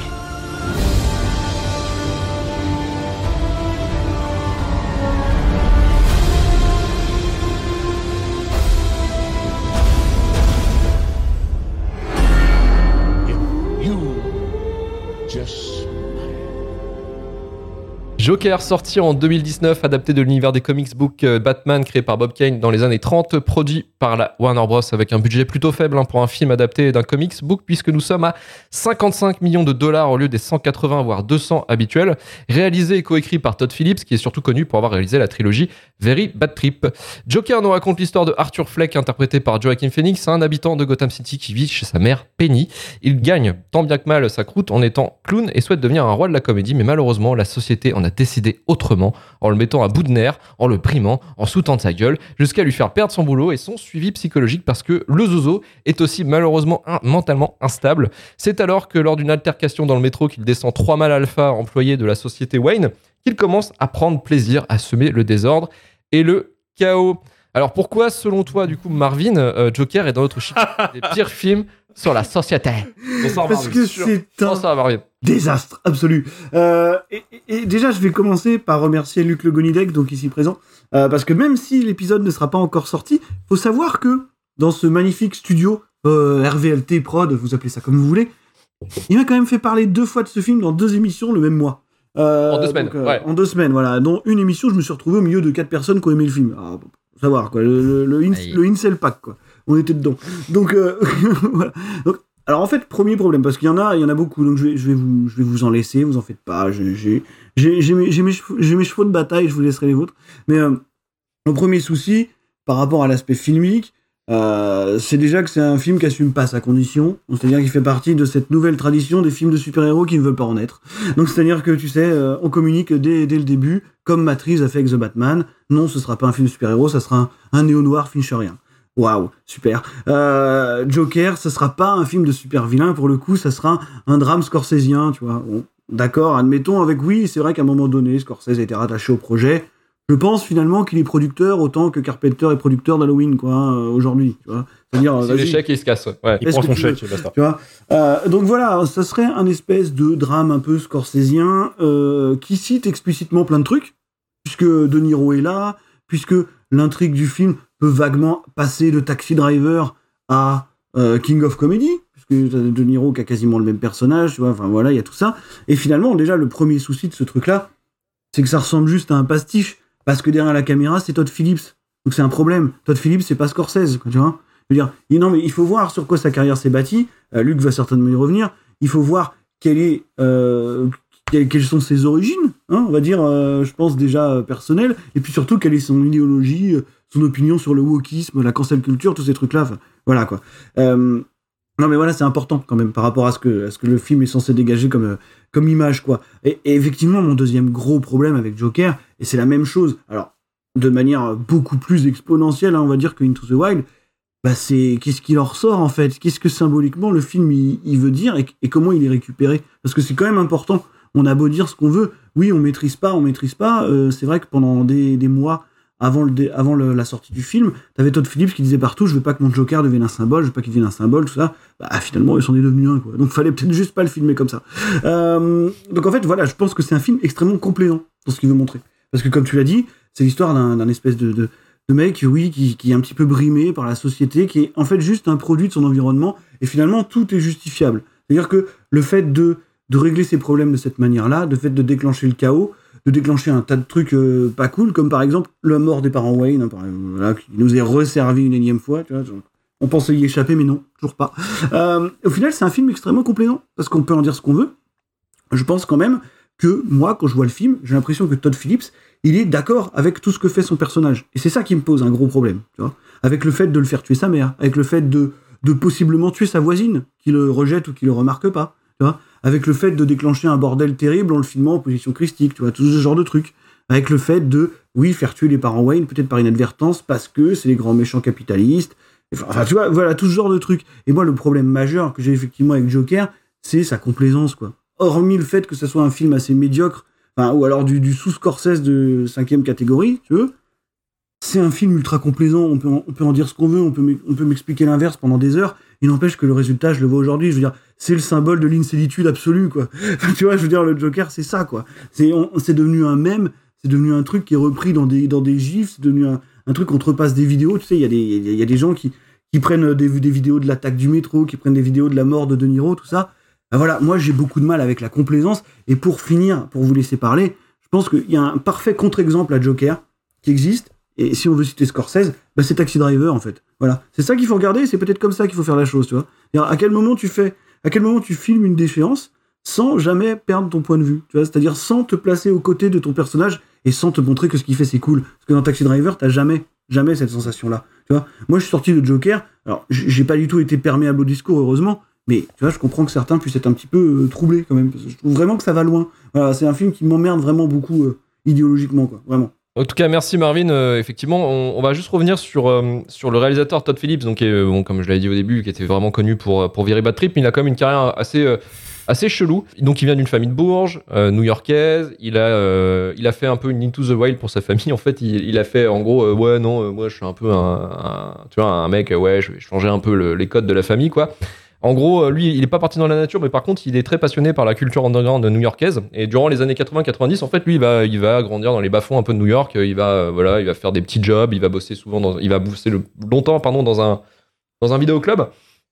Et euh, par des connexions, en fait, il va, euh, il va rencontrer euh, des producteurs à, la- à HBO en fait pour faire une émission qui, qui s'appelle, alors je sais plus, je crois que c'est ouais, c'est ça, c'est HBO Taxi Cab Confession, qui est une sorte de, de striptease. Voyez le, le- documentaire, enfin les documentaires qu'on avait sur France 3, nous, euh, voilà, un peu qui montraient un peu la réalité de certains zozos euh, de, la société. Euh, là, c'est adapté dans un taxi en fait. Lui, Todd Phillips faisait le chauffeur dans la saison 1 et il posait les questions aux gens en leur disant voilà qu'est-ce que qu'est-ce que vous pensez de la société? Qu'est-ce que voilà qu'est-ce que vous- qu'est-ce que vous faites dans la vie tout ça et ça pouvait partir en couille souvent.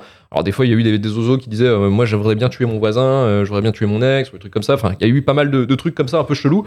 Euh, des gens qui baisaient dans, aussi dans le, dans le taxi ils ont filmé. En fait à chaque fois qu'ils euh, qu'ils finissaient le trajet ils leur demandaient bah, est-ce que vous voulez passer à la télé parce que ça a été enregistré nanana. Et euh, il y en a qui disaient oh ouais bien sûr pas de souci euh, j'ai niqué dans, dans le taxi il y a pas de problème vas-y on diffuse ça quoi. Donc voilà, c'était un peu la période un peu wild aussi de d'HBO hein, qui essayait de se, euh, comment dire, dans les milieux des années 90, ils essayaient aussi de se décaler des autres, euh, des autres channels faire un truc plus mature, plus dark un peu, et du coup, euh, ça faisait partie un peu de cette culture-là en fait, HBO euh, Taxi Cab Confession. Et pour le coup, en fait, après cette, cette série de documentaires un petit peu, il va se lancer dans une production d'un autre documentaire, parce qu'il est passionné par le punk rock et le punk euh, hardcore un petit peu. Et euh, il, va, euh, il va faire un documentaire, ouais, tu vois, il est un peu wild comme mec. Il va faire un documentaire sur Gigi Allen, qui est un punk assez, euh, assez hardcore. En Costaud. fait. Ouais, assez- Extrême, ouais. assez, assez extrême. Il va en faire un documentaire, euh, qui je sais plus, je crois que c'est 80 de Gigi Allen and the Murderer Junkies, qui, voilà, qui va suivre cette, un petit peu, c'est un doc sur lui, sur ses, comment il gère ses tournées et tout, mais en fait, c'est un mec qui, qui se scarifiait, qui se chiait dessus, qui mangeait sa merde, qui demandait à tout le public de se suicider, qui baisait, tout ça. Enfin, bref, le mec, euh, imbuvable, toxique, euh, toxicité 100%, quoi. Vraiment, le, le Joker du, du, Le Joker. du punk, quoi. Vrai, quoi. Le- là, pour le coup, c'était le vrai, quoi. Là, c'est, tu, tu l'approches pas de 100 mètres, sinon tu, tu risques d'avoir un truc, quoi. Et euh, du coup, il a fait ce documentaire-là, et après, il a eu, bon, là, il a été repéré un peu pour, pour ce documentaire, et après, en fait, grâce à ses connexions sur HBO, HBO, donc la maison mère, c'est Warner, et avec la Warner, en fait, il va commencer à développer des, euh, liens pour faire des contrats, en fait, euh, des contrats. Et son premier gros film de commande, ça va être Starsky Hutch, le, développement en fait de la série télé en film en 2004 avec Ben Stiller et Owen Wilson. Et ensuite, effectivement, bah, suite au succès, il va continuer à faire des, euh, il va tourner des séries, des trucs comme ça sur, pour HBO. Et après, en fait, on lui dit, bah voilà, est-ce que t'as un, t'as un projet, t'as des trucs Bah lui, il propose justement le le Very Bad Trip en fait, Hangover, dans en VO. Et à partir de ce moment-là, il va faire son petit film. Je crois que c'est- c'était un petit budget, hein, c'était avec des gens pas connus ou des gens qui étaient euh, vraiment, ils avaient des euh, des rôles dans des séries. Et, euh, et à partir de ce moment-là, bah, on connaît le succès. Very Bad Trip, ça a été un succès international, ça a été une culture Mhm. aussi quand c'est sorti. Et c'était- le euh, tremplin voilà, de Bradley Cooper, euh, le tremplin de, de Bradley Cooper, effectivement. Et, euh, et voilà, ça a été un film qui a eu un, un retentissement de fou. Et donc, il a pu faire sa trilogie. Alors, vous me direz, euh, juste commencer avec une vanne, euh, on fait un, on fait un enterrement de, vie de, de jeune garçon et ça part en couille. Comment en faire trois films? Euh, Ne faites pas cet exemple-là, c'est n'importe quoi après pour le 2 et le 3. Le premier, ça va, mais c'est vrai que les 2-3, c'est euh, c'est chaud, quoi. Et à partir de ce moment-là, après, donc il va, il va monter euh, de son côté, il va monter sa boîte de prod, il va produire euh, un film aussi ultra connu qui a été un phénomène aussi dans le début des années 2010, qui était Projet X. Et, et voilà, et à partir de ce moment-là, il, il continue à faire un peu de comédie, tout ça, et à un moment donné, il passe la quarantaine. Et là, il commence à reprendre un peu le schéma de ses parents, c'est-à-dire il va s'embourgeoiser, et il va dire, en fait, moi, je suis, je suis mieux que la comédie. En fait, moi, je pense que je peux faire un truc plus noble. Et euh, surtout aussi, là, euh, il développe un peu en disant, euh, ouais, moi j'en ai marre de faire de la comédie en 2020, euh, voilà, avec la woke culture, du coup, tu vois, ce fameux Ah mot. oui. Chaque fois quand t'as quelqu'un qui te le dit, tu cours, tu voles, tu te barres, en fait, parce que c'est, tu sais que le mec il va aller directement dans le, dans le fameux, ouais, bon, bah, moi j'ai des amis noirs, mais tu vois, le truc un peu, ouais, non, non, non, non, il va pas, mec. Bah, le Joker, il est là parce qu'on peut plus rien dire, surtout. Non, mais vraiment, tu vois. Bah, le film, c'est ça. hein. C'est Pascal Pro, un petit peu, tu vois, dans le. Pascal Pro pourrait potentiellement être le Joker dans la vraie vie, quoi. ou Pascal Pro pourrait être potentiellement Todd Phillips, tu vois. Et euh, du coup, euh, euh, et euh, voilà. Et donc lui, il va se dire ouais, j'ai envie de développer un truc et j'ai envie de, de- de tester ça dans le développement d'un personnage et surtout d'un personnage de comics parce que lui aussi, un peu comme Tous, il en a un peu plein le cul. tu sais, Des, euh, à l'époque, entre les deux, le montée du MCU, le développement de plein plein de films sériels comme ça, qui font des cartons et qui, euh, en- disons, monopolisent un petit peu la- les sorties. Bah, il dit ouais j'en ai un peu marre de ça je voudrais bien faire un, un caractère euh, une origin story en fait mais euh, qui est un peu dark en fait entre guillemets qui est un peu qui ressemble un peu à un drame et il va reprendre en fait le Joker qui était lancé euh, un petit peu par urgence, essaye, enfin de cancel, un petit peu de red flag parce que effectivement on était sur la période où Suicide Squad avec le Jared Leto ça a pas marché des masses. Ça a bien floppé. Ça a bien floppé. La Warner commençait à avoir son DCU en fait avec Snyder et tout ça se casser la gueule. Euh, il fallait des plans, il fallait des trucs, il fallait, euh, il fallait faire des films où euh, va falloir rattraper ça quoi. Et du coup, en fait, ils ont euh, Joker avec producteur Martin Scorsese et Leonardo, DiCaprio dans, dans le rôle titre pour Joker au début. Puis après, heureusement, heureusement pour Léo, ça c'est bon, ils sont passés à autre chose. En fait, ils ont voulu faire autre chose, ils sont barrés. Et Todd Phillips bah, dit ouais, bah, est-ce qu'il y a moyen de, me foutre dans ce projet? Et il le fait. Il le fait, il le développe. Et au début, la Warner, ils étaient pas super chauds parce qu'ils voyaient le, matériel du script en fait au début de Todd Phillips. Ils disent ouais, c'est quand même assez chaud quoi. Enfin, c'est assez dur donc pas trop comment pouvoir le vendre. Est-ce que les gens sont prêts à avoir un, Joker, quoi, un truc, un truc dark? Est-ce que les gens euh, voudront acheter ça? L'avenir dira raison, parce qu'il y aura un milliard de, recettes hein, pour le film. Mais au début, c'était pas chaud. En fait, la Warner aimait en plus un petit budget. Parce que le petit budget que je vous ai dit de 55 millions, c'est vraiment la Warner qui dit de toute manière, on s'en branle, c'est un projet side B, on sait pas si ça va fonctionner, donc mettez pas trop de sous là-dessus. On met pas trop, on compte pas trop là-dessus.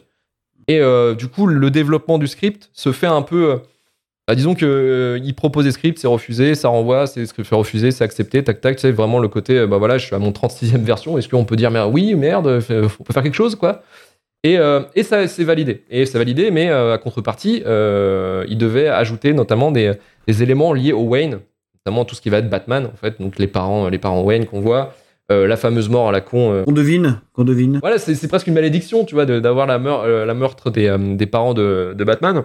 Pour le coup, effectivement, c'est scripté, c'est validé, bam, on y va. Et à partir de ce moment-là, bon, bah, on lance le petit budget à 55 millions. Et juste une question que je me pose, c'est c'est depuis des années, on essaye de faire ce truc-là que, que je comprends pas euh, au cinéma, dans les adaptations de Batman, qui est de démystifier Thomas Wayne, en fait. Mais pourquoi ils essayent de faire ça systématiquement? Ça sert à rien, en fait. Je veux dire, euh, on s'en fout Non, mais on s'en fout, quoi, tu vois. Dire que ce soit là, que ce soit dans... non, mais que ce soit dans The Batman même. Le père, ouais, ouais, dire, ouais, bien sûr. le- la, la symbo- la symbolique du truc, elle change rien. Parce que là, on essaie presque de te justifier le fait que ouais, Thomas Wayne, il est mort, mais c'était quand même un peu un connard, tu vois. C'était un peu un capitaliste. Il a abandonné potentiellement un de ses gosses. Mais en fait, ça change rien. Donc, du coup, en fait, ça voudrait dire. euh, en fait, Batman, euh, tu vois, sa création, elle descend quand même de euh, la prise de défense d'un gros enculé. Non, mais tu vois, c'est un peu ce que le film voudrait te raconter. Hmm. Alors qu'en fait, on s'en fout. Tu vois, le truc, ça reste un gamin qui voit dans une ruelle son père se faire charcler devant ses yeux. Peu importe que ça soit un gros con ou pas. Quoi qu'il arrive, le, le trauma. Trauma- reste le trauma même. est là, quoi. Ouais, bien sûr. Le trauma reste le même et donc forcément ça justifie pas le- l'existence, tu vois. de- Enfin ça, ça démystifie pas du tout l'existence de Batman, ça n'a aucun sens quoi. Donc je vois ça souvent en revenir cette espèce de trope de oui Thomas Wayne c'est pas le chevalier blanc en fait. euh, il, tu vois, il s'est peut-être fait tuer pour des raisons plus ou moins légitimes, mais en fait ça sert à rien. Je, je- voilà, je, je me posais cette question en voyant le film, je disais pourquoi ils essaient toujours de faire ça maintenant? Eh, c'est- disons, aussi un- une sorte de, disons, de, de, de, de dire au, enfin, de faire une suite, enfin, pas une suite, mais disons, de, de rester raccord peut-être avec les comics, de rajouter des éléments pour les fans, je sais pas, tu Ouais, vois. je sais, mais c'est juste, que je, je trouve que c'est idiot, que ça sert à rien, quoi. Ça change rien à la symbolique du truc, quoi. En tout cas, pour le film, moi, je trouve que ça dessert. En tout cas, toutes ces parties de Mm. Thomas Wayne, ça sert à rien. On- en fait, il y a plein de, il y a un équilibrage qui aurait dû être fait, en fait, je pense, sur la façon dont euh, la révolte se fait, parce que c'est pareil, la ville, Mm. elle part en vrille. Ok, pourquoi? Parce que les poubelles sont pas faites. Bah les gars, vous foutez pas de notre gueule quand même. Euh, du coup, il y a que ça comme élément pour dire bah ouais, c'est le chaos dans la ville, les poubelles sont pas faites. Bon, ok, super. Bah merci, mais bon voilà, c'est très très léger. Et on développe des, des intrigues dont on n'a rien à foutre, comme euh, effectivement le- la démystification de Thomas Wayne. euh, voilà, c'est un connard. euh, un Ça sert à rien en fait. Ça sert strictement. même Alec Baldwin devait jouer le rôle d'ailleurs de, de Thomas Wayne. Ça a été, il a été remplacé par un, un sosie d'Alec Baldwin du coup, mais qui disait en fait effectivement que en fait Alec Baldwin s'il a give up le rôle, il a dit bah ça ressemblait à un Trump un peu con, donc j'ai pas trop envie de jouer à ça, tu vois. Mm. Donc euh, voilà, il y a plein plein de choses comme ça, mais je vais pas aller je vais pas aller plus loin après sur la production du film. hein, c'est vraiment une trivia Mm. et on s'en branle un peu. Hein, je vais pas vous dire que euh, voilà te- euh, Joaquin Phoenix a perdu 20 kilos, on s'en branle. Voilà, c'est vraiment pff, trivia à, à fond Ça après. sert à pour le rien reste. non plus. ça. On le sait. C'était, ça. c'était la contextualisation. La contextualisation était importante par rapport aussi au, au, au, je dirais au marché des films de super-héros, au marché blockbuster en fait. Pierre, Pierre, le Joker, finalement. Le Joker, euh, grande expérience peut-être. Est-ce que tu fais partie de la team qui l'a vu 5-6 fois depuis 3 ans et qui en peuvent plus là? Euh, non, je l'ai vu que deux fois. Ah, ça suffit, ouais. Ça suffit. Ouais. Ce, ce blanc était très long, ouais. sache-le. On était en mode. Le ouais. plot Non, twist je, je, je, non, non, non, mais euh, j'ai, ouais, j'ai beaucoup de colère aussi. Hein. du coup, je l'ai revu, j'ai, j'ai, j'ai euh, finalisé euh, tout euh, cette grande trinité avec celui-là. Et ouais, non, beaucoup de colère parce que en fait, ce, ce chien de Todd Phillips, il se croit intelligent, quoi. Et euh, donc du coup, bah, par rapport à tout ce que vous avez évoqué, ça me met encore plus en colère, quoi. Parce que vraiment, il y a un truc qui est symptomatique dans le film, c'est que euh, euh, bah, en plus, ça tombe sur un, un des seuls rôles féminins, en plus, ça n'apporte rien. Et donc, du coup, dans le film, on nous fait croire que le Joker, en, en embrassant son côté dark, dark Sasuke, il arrive à séduire euh, sa voisine. Sophia de So- ouais, c'est Zazie Beetz, l'actrice, euh, c'est, elle joue euh, le rôle de Ah. Sophie, de Sophie, je crois, son, son prénom. Donc euh, ça, ouais, ça dure un, un- un peu longtemps et après le, le film se poursuit, on nous montre cette histoire d'amour et tout ça, donc ce qui glorifie fatalement un peu ce personnage-là. hein, et je pense qu'il y a beaucoup d'incels qui se voient un petit peu là-dedans, genre ouais, let's go. Et à un moment dans le film, du coup, il va chez sa voisine et sa voisine lui dit mais qui es-tu? Euh, Et donc ce qui se passe en tant que spectateur, c'est que tu dis Todd Phillips. Et ça aussi, beaucoup, Euh. beaucoup d'incels, je pense, se sont reconnus dans ce moment où. Fait Qu'est-ce que tu fais chez moi en fait? Je t'ai jamais donné l'heure, sale chien, sors de mon appartement. Mais il y a Todd Phillips qui, est donc, qui dit Vous avez cru jusqu'au bout qu'il avait cette fille, mais tu dis euh, À aucun moment, Todd Phillips, on savait que c'était un rêve. Et ce, ce fils de chien, il se permet en plus de nous refaire un rewind de toutes les scènes où il nous montre le Joker en fait, et il était tout seul. T'es genre, mais vraiment, tu nous montres ça parce que tu croyais si intelligent que t'as fait ton Fight Club là? Dit, Non, on a cru à zéro moment. Ça te permet juste de montrer que, au final, le, le Joker, il bute absolument tous les personnages féminins. hein. Enfin, genre, il est 3 sur 4 potentiellement, parce qu'il y a sa psy, Il y a sa mère. euh, son, sa meuf et sa mère. Euh, voilà, donc on donne toutes les clés à ce personnage de effectivement montrer que la, la- la société s'en fout de lui, que par rapport justement à son suivi psychologique et tout ça, la société l'a abandonné. Mais le film, en fait, il, il, il- il te rend, enfin, il te donne comme raison de son handicap le fait que sa mère l'a bercé trop près du bord. Tu vois. Et du coup, au lieu d'avoir amassé bah, toutes les ressources qu'il a eu dans le film, le Joker, au lieu de se dire, bah, au final, ma mère, elle aussi, elle a été abandonnée par la société. Non, non, je vais la buter, cette connasse. quoi. Parce que sa Elle m'a menti, tu vois. en fait, c'est ça le truc, c'est qu'elle a menti. Voilà, elle m'a menti. Alors tu dis, donc déjà, c'est une immense merde, tu vois. Et qu'est-ce que veut raconter Todd Phillips? Donc, est-ce que c'est le intéressant de voir le soulèvement de la société, et trucs comme ça, les mouvements, et trucs comme ça Mais c'est comme si tu disais que les gilets jaunes, c'était Fly Rider, tu vois. Là, c'est vraiment juste. Ta Fly Rider, c'est juste, bah, tu comprends rien. T'es par hasard, t'es là et, et tu, enfin, là, c'est un aliment de planète, mais mais tu n'es rien. T'es juste une pauvre merde arriviste, tu vois, finalement, égoïste. Et, euh, c'est juste insupportable, quoi. Donc, euh, tout se peut transposer la glorification de ce personnage-là. Euh, ce que ça veut dire en sous-texte, et un autre truc aussi, qui une rupture que se permet Todd Phillips et qui se met à la place de cette société qui va brider, briser les gens. Vraiment, il y a une scène avec une rupture comique avec une personne, donc je connais pas son handicap, mais potentiellement atteint de nanisme, et qui se permet, ce chien, de se moquer et d'humilier cette personne avec un ressort comique qui qu'on n'a jamais eu dans le film, en fait, où genre, oh, oh, oh, il est petit, il peut pas sortir et ouvrir la porte. Et tu dis, mais sale chien, en fait, ce que tu dénonces, c'est toi, en fait, grosse merde, tu vois. Et donc, tout est dégueulasse dans ce film. Et tout ça pour faire son malin, et effectivement, tout ça pour faire son malin et nous mettre le collier de perles euh, qui va dans, de la mère de Wayne parce qu'elle s'est fait tuer, mais genre, grosse merde en fait. Donc tout ça pour ça, quoi. Et donc en plus de voir que Joker 2 se profile, donc euh, maintenant c'est l'histoire d'amour, Avec Lady Gaga. la, la folie à deux, mes couilles ou je sais pas quoi. Mais c'est Day One. hein. Potentiellement ils vont trouver. C'est des one, ouais. Et tu dis, mais non, mais tout est, tout est à gerber. euh. Après, ouais, c'est un peu joli et trucs comme ça. Mais euh, c'est. Non, c'est. Franchement, c'est un enfer. C'est. euh, encore une fois. hein. Mais euh, non, mais après, ouais, je vais essayer de me méfier parce qu'il y avait beaucoup de bruit aussi euh, autour de. Avant. Enfin, j'aime pas trop juger euh, avant de voir le film et tout ça. Donc, c'est vrai que beaucoup de gens, j'imaginais, projetaient, on faisait des caisses et tout ça. Mais euh, par rapport au discours incel, en plus, même lui, il a changé d'avis. J'ai l'impression que pendant la promo, il dit Ouais, non, c'est pas comme ça. Ouais, non, non, vous êtes bête si vous pensez ça. Mais au final, non, non, les gens avaient vraiment pas tort et c'est vraiment le pur film incel, euh, alpha horrible et tout est à gerber dans ce film. Franchement, je, je comprends pas. Après, Todd Phillips a eu une lecture du film hein, en disant que euh, le film, faut pas le prendre au pied de la lettre. C'est plus, vous êtes dans la tête d'un psychopathe. Le Mais- film est un truc de psychopathe, quoi. Mais tu peux pas dire ça. Mais. Tu peux pas le filmer comme ça et dire ça après. Dire, C'est pas compliqué, tout le monde le sait quoi. Dire, Tu, tu le filmes de cette manière, déjà tout bêtement, sans qu'il sans qu'il- sans qu'il dise quoi que ce soit. Tu vois? Tu le filmes de cette manière sur la bagnole à la fin, tu le montres Oui, comme ça en position christique. Oui, mais c'est peut-être, voilà- tout ce qu'il fait. Non, Peut-être non, une, hallucination du gars aussi. Enfin, tu sais, t'as tout ce que délire aussi. Oui, mais. Ouais, mais- qui a pas pris ses médocs aussi. Comme on disait pour Into the Wild, euh, qu'est-ce que les gens en ont retiré Voilà. C'est là où le film est maladroit, c'est que la réalisation, elle est pas assez carrée, et les- le script aussi, à mon avis, pour qu'il y ait un, un point de vue ou un autre, en fait. C'est que le, le truc, il, était, il, a- il est mal branlé, je trouve, en termes de script. Sinon, on aurait eu un point de vue clair sur euh, le Joker, bah, en fait, qu'est-ce qu'il a Est-ce que c'est une complaisant ou est-ce que on est vraiment dans la tête d'un fou? Et je pense que c'est un problème d'écriture. Large. Ah oui, oui, bah minimum, oui. Moi je pense que c'est un problème de complaisance, hein. pour le coup il est d'accord avec lui, enfin je vois pas, je vois pas d'autres euh, d'autres solutions. Bah bon après voilà. Karim, pour contre. euh, bah, justement, enfin, il y, a- il y a avoir deux teams ce soir. il y a avoir- C'est un peu une guerre de tranchées. hein. Non, Désolé, là, il va y avoir- va y avoir du sang. Euh, Karim, Karim, euh, Joe Joker, finalement, c'était plutôt une bonne expérience, en fait. Bah ouais, en fait, vous mettez dans une situation qui est ultra compliquée parce que c'est une situation que j'ai déjà vécue en fait. Ce, ce film-là, en fait, moi, je l'ai, je l'ai vu une première fois et vous le savez, je suis très très détaché de tout ce qu'il y a autour des films en règle générale. Je prends la chose comme telle.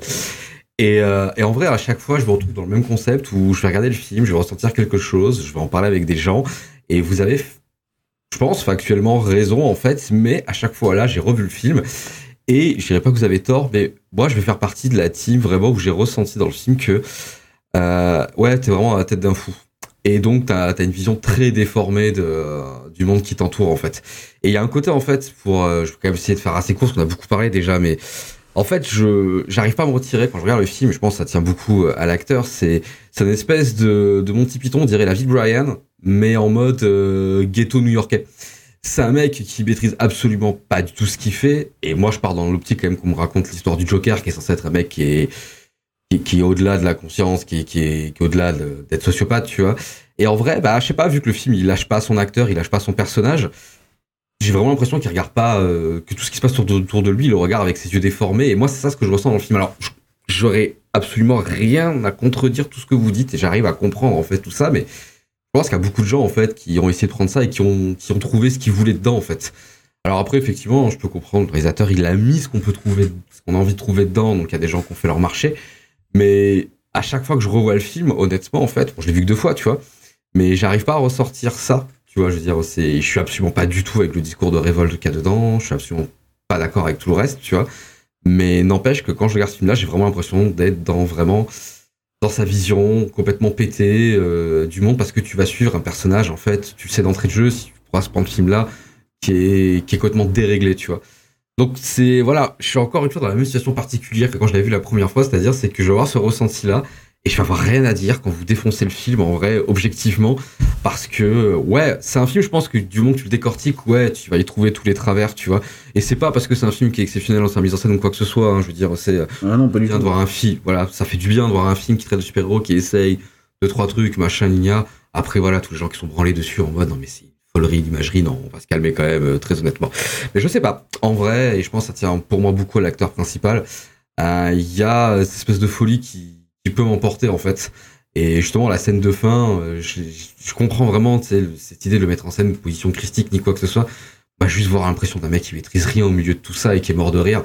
Et ça me rappelle des interprétations du Joker que j'aime bien. Je veux dire, c'est euh, qui, qui vraiment euh, qui contrôle absolument rien. Et je trouve qu'il y a cette vision très jokerienne d'un monde qui est suffisamment con pour suivre un mec comme ça. Aussi. La vision de jokerienne. Voilà, tu vois.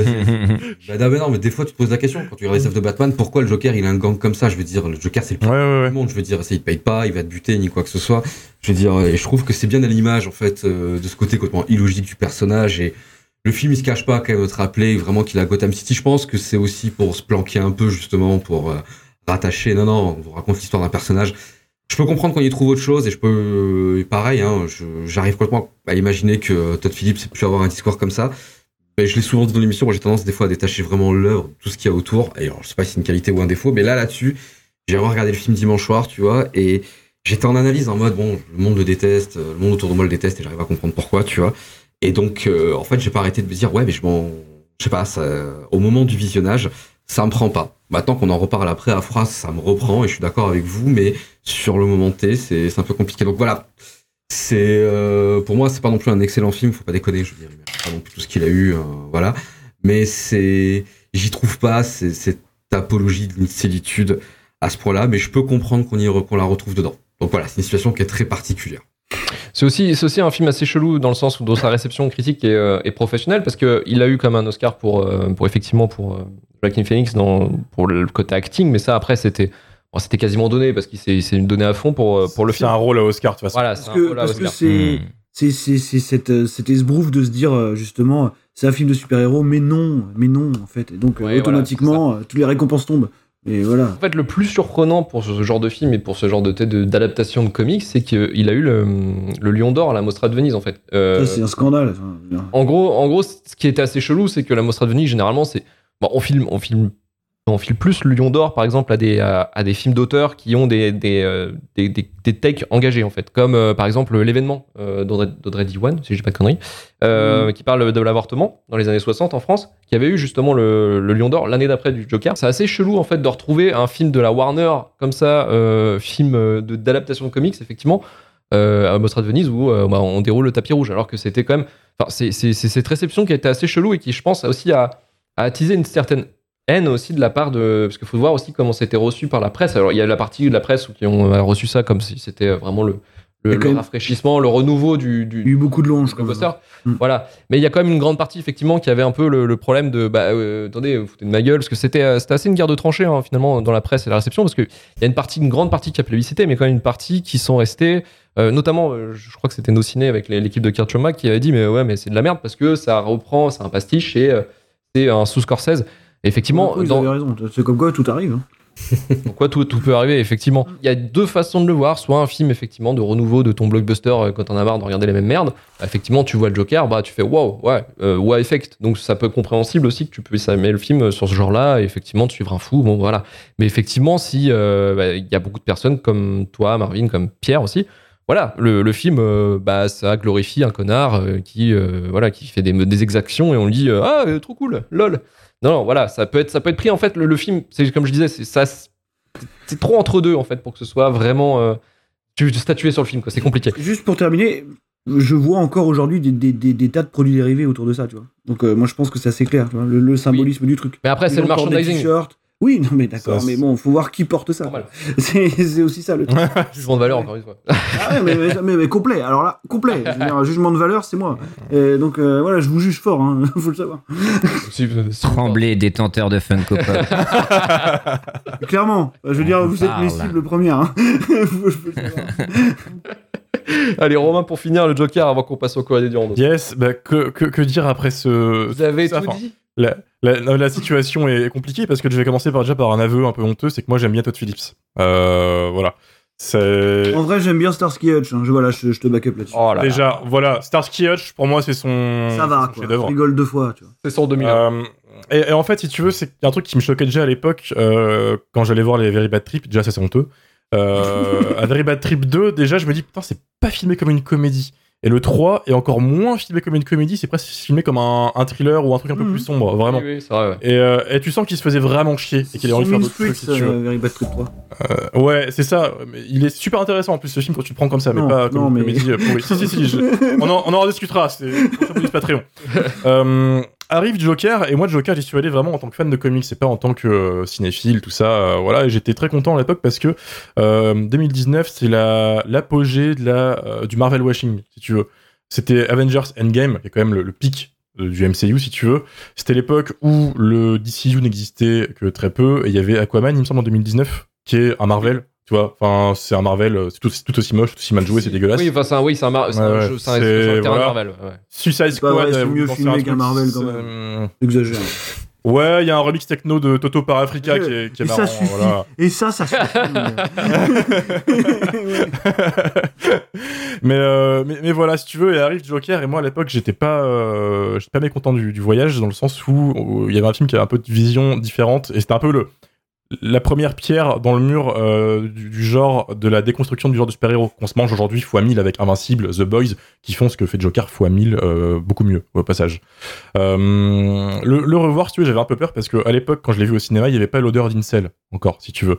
Le, le film n'était pas encore récupéré par cette C'était l'odeur, c'était l'odeur du film d'auteur, un petit peu de. c'est ouais voilà c'était encore un peu qu'est-ce que ça va être? Et après les, les fans de Camelot et Fight Club ont débarqué et là c'est le drame tu ils l'ont chopé et, et c'est c'est incontrôlable. Camelot Club. je l'ai je l'ai revu l'autre jour et je me dis on va voir euh, l'esprit ouvert. Alors moi je l'ai pas pris comme vous deux en fait Pierre et Marvin euh, je suis je suis resté vraiment un peu détaché comme euh, comme Karim. Tu l'as très bien résumé euh, Luc il y a deux positions euh, possibles. Et je trouve que ça ça passe. Il y a un truc par contre malheureusement euh, qui, qui m'a hum, complètement en fait changé mon opinion du film. C'est euh, j'ai un pote qui m'a dit ah ouais tu mets Joker euh, Matt la valse des pantins euh, La Valse des Pantins, c'est un film de 82 de Martin C'est Scorsese. King of Comedy. ouais. Euh, King of Comedy, euh. King of, King of Comedy, voilà, bah merci. Avec Robert De Niro, euh, qui joue un mec qui se croit roi de la comédie et qui va absolument passer dans l'émission de son idole. Mhm. Et euh, je mate ce film, et là, je me dis, ah ouais, d'accord. Ah le bâtard. Bon, ouais, ouais, le, le doigt, clairement. Bon, bah. Dans- et euh, du coup, je suis un peu partagé en mode, ouais, Joker, du coup, pour moi, marche bien, mais euh, au final, peut-être plutôt parce que c'est vraiment un, un jukebox des Peut-être t'as aimé King of de- de, Comedy. l'époque. C'est ça qui est beau. Ouais, c'est ça. Vous le dit. Ouais, voilà, c'est ça, le vieux vinyle poussiéreux qui, qui ressort en édition limitée. C'est c'est tout ça. Et euh, je trouve pas ça euh, si, si honteux. Après, en effet, je m'étais rendu compte de l'état- l'étendue des dégâts de ce film euh, au Comic Con parce que je suis un gros rat de convention. T'as une scène, Euh, du coup. Ouais, non, non, mais un truc qui m'avait choqué, si tu veux, c'est que le film, bon, le, le Joker, il passe son temps à être un gros connard avec tout le monde, il bute tout le monde, enfin, c'est un personnage horrible, hein, le Joker, vraiment, le message du film, c'est ça, même s'il le glorifie un peu. Euh, J'arrive au Comic Con et je vois des gamins de 17 ans avec des faux guns déguisés en Joker danser dans les escaliers et tout. Et là, je me dis, ah putain, il a merdé. Genre, euh, le, le- le truc a pas passé, tu vois, genre. euh, Et, et- et là, en effet, j'ai quand même un, un bout de cerveau qui me dit, j'ai beau avoir aimé le film pour, pour le côté comics, ok, c'est- pas mal, etc. C'est grave, tu vois. Et je vous rejoins un peu là-dessus, les gars, en mode, ouais, euh, fallait un mec qui se mette au-dessus de son sujet et qui filme le mec comme une pauvre merde, en fait, et qui te dit clairement droit dans les yeux, ce mec, on n'y touche pas. C'est, c'est, tu t'en veux pas. Et malheureusement, c'est pas ce qu'il a voulu faire. Euh, j'attends de voir la suite pour voir s'il corrige le coche. Il a, pour moi, un espoir de faire du damage control. Euh, mais je me dis, pour le fun, ce serait dommage. Genre, quitte à être un. Quitte à faire du, de la merde, tu vois. Il va pas en la suite. Quoi. Allez. Balance. Ouais, voilà. Fais, fais ta Harley Quinn qui va être, je pense, une horrible, encore plus horrible que celle de Margot Robbie, qui est déjà quand même vachement euh, en haut dans le- le- Elle s'est refaite. le- Elle l'échelle. s'est refaite dans Suicide Squad un peu quand même, ça. Ouais, non, mais Suicide Squad, on en parlera, mais pour moi, c'est un peu leur, leur l'espoir, tu vois, de continuer le, le DCU. Mais euh, de toute façon, enfin, DC Comics, qu'est-ce que tu veux faire avec eux maintenant C'est c'est mort, quoi. Contrairement à ce que certains espèrent tous les 4 matins sur Twitter en disant Ouais, Henry Cavill, il, il arrive au Comic Con, il est en route, là. Oui, oui, ok. Euh, c'est mon toutou. Euh, mais, voilà, c'est. Je sais pas quoi penser. En fait, vous me mettez un doute. J'aime le film, je le regarde, je prends du plaisir. En effet, il pue la, la sueur, ce film, tu vois. Mais euh... Je sais pas. Ouais, ok. Euh, Mais t'aimes ça. Peut-être que j'aime la sueur. Peut-être que je suis un incel euh, dans, dans Ouais, mon c'est fond. C'est ma réalisation. On le vois, sait. euh. non, mais On laissera, on laissera le peuple juger. c'est vraiment pas une analyse très poussée. Je suis désolé, mais euh, c'est super étrange comme film. C'est un peu un ovni au final, tu vois. Euh, parce qu'en effet, je, je, je, mets- je m'accorde avec vous trois. Voilà. Je. Quatre même. Facile, ça. Facile, mais euh, c'est vrai. C'est sa porte de sortie, laisse-le, bordel. C'est ma carte Yu-Gi-Oh de euh, carte, voilà le trou noir, le trou noir en mode c'est bon, la- laissez-moi tranquille, tu vois. Voilà, mais euh, non, non, je, je dirais, euh, ouais, matez, matez la balle des pantins. Ouais, bah non, mais c'est une très bonne recommandation. hein. C'est- Ouais, voilà, c'est ça passe. C'est c'est Joker en bien. C'est vrai que j'avais, j'avais juste oublié bah, avant de finir euh, pour le Joker, c'est vrai qu'il y a la scène de l'escalier avec la musique de Gary Glitter. Effectivement, où Gary Glitter, on sait tous qu'il a été euh, condamné pour pédopornographie euh, il y a C'est ça. 20 ans à peu près. Et euh, C'est bien d'ailleurs, de l'avoir mis là, hein. franchement. c'est- Ouais, et et je pense que c'est fait consciemment en plus. Ah bah oui, mais c'est sûr, c'est encore un truc de petit malin ça. Voilà, c'est le côté, c'est le côté. Ah, vous aimez cette musique, hein, mais regardez, en fait, c'est un pédocriminel, société. Donc, je pense que ouais, c'est conscientisé aussi cette délire-là, euh, effectivement, et c'est lié aussi à un épisode qu'on a fait avec Vesper parce qu'il devait apparaître dans Spice World, le Gary Glitter, et qui s'est fait virer du tournage parce qu'effectivement, c'était pile au moment où il s'était fait arrêter. Même dans le film des Spice Girls, il l'avait enlevé. Ouais. Ah ouais, même fou. Ouais, puis il y a C'est plus, terrible. plus de conscience dans la production de Spice World que dans le. Joker. Est-ce que, est-ce que vous vous rendez compte des conséquences de cette putain de séquence, en vrai? Ah oui, oui, oui. Euh, le- le- Je pense pour les riverains, les riverains qui habitent à côté, ils en ont, ils en ont plein le cul. C'est, euh, Ah mais totalement. Tous les jours, t'as des TikTokers euh, gênants en cosplay de Joker qui, qui viennent. Est-ce que tu te rends compte? Est-ce que Todd, est-ce que tu nous entends? Est-ce que tu sais ce que tu as fait? C'est- Parce que tous les jours, t'as le Angélique Fest qui arrive. tu vois. Et- Toujours, t'as des gens qui rentrent chez leur voisine à cause de toi, Todd. Ah, c'est- ouais, ouais, ouais, c'est, c'est ça, tu vois, tu prends le film au second degré en mode, euh, bon, bah, c'est un film dans l'univers de Batman, etc. Ok, mais en effet, c'est vrai que c'est vachement flippant le message de, écoute, tu vas chez ta voisine, tu l'emballes, elle veut pas, tu la butes. Bon, Ouais, ouais. on aurait ouais. peut-être pu couper ça. Ah ouais, Euh, c'est sans, marrant cette sans manière de. C'est marrant cette manière de minimiser cette séquence quand même. mais bon, C'est c'est- c'est ça. Alors voilà, et euh, dernier truc, petit truc à dire, mais là c'est- du coup c'est anodin par rapport à, à ça, c'est euh, je trouve ça dommage d'avoir relié ça à Batman, euh, parce que on se tape pour la centième fois cette putain de séquence de la mort de. Martha Wayne, ce putain de collier qu'on a vu sous tous les angles en ralenti depuis 60 Zack ans. Snyder, ouais, surtout. euh, C'est C'est vrai qu'on avait plus de ça. temps de le voir chez chez Zack Snyder. C'est ça, puis même quand. Je sais pas pourquoi Warner ils ont validé ça, parce que ils essaient de se choper un Batman pour leur univers depuis longtemps, ils en ont lancé genre trois d'un coup. Et euh, qu'est-ce qu'ils attendent de ça, tu vois? Enfin, le, le plan, d'un point de vue business, ne, ne fonctionne pas. C'est complètement con. Donc, donc voilà. Euh, qu'ils aillent, qu'ils aillent se, se faire foutre. Voilà. merde, ce des conclusion. cons, merde, ils ne donnent Merci. rien. Top des conclusions que t'aies jamais faites, Romain. Franchement, bravo. j'adore parce que bon. là, tu viens de parler 5 minutes et j'ai rien compris. Enfin, je veux dire, je sais pas ce que tu Moi non plus. du film.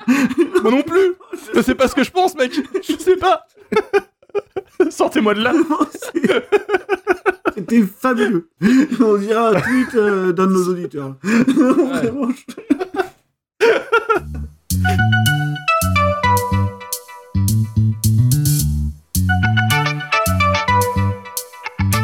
Et euh, juste Pierre Lapin, euh, pour, euh, bah, pour c'est le moment de l'autopromo, qu'est-ce que tu fais en ce moment, toi, comme activité? Ah euh, bah là j'ai fait des photos avec Amadou et Mariam, incroyable, c'était trop bien.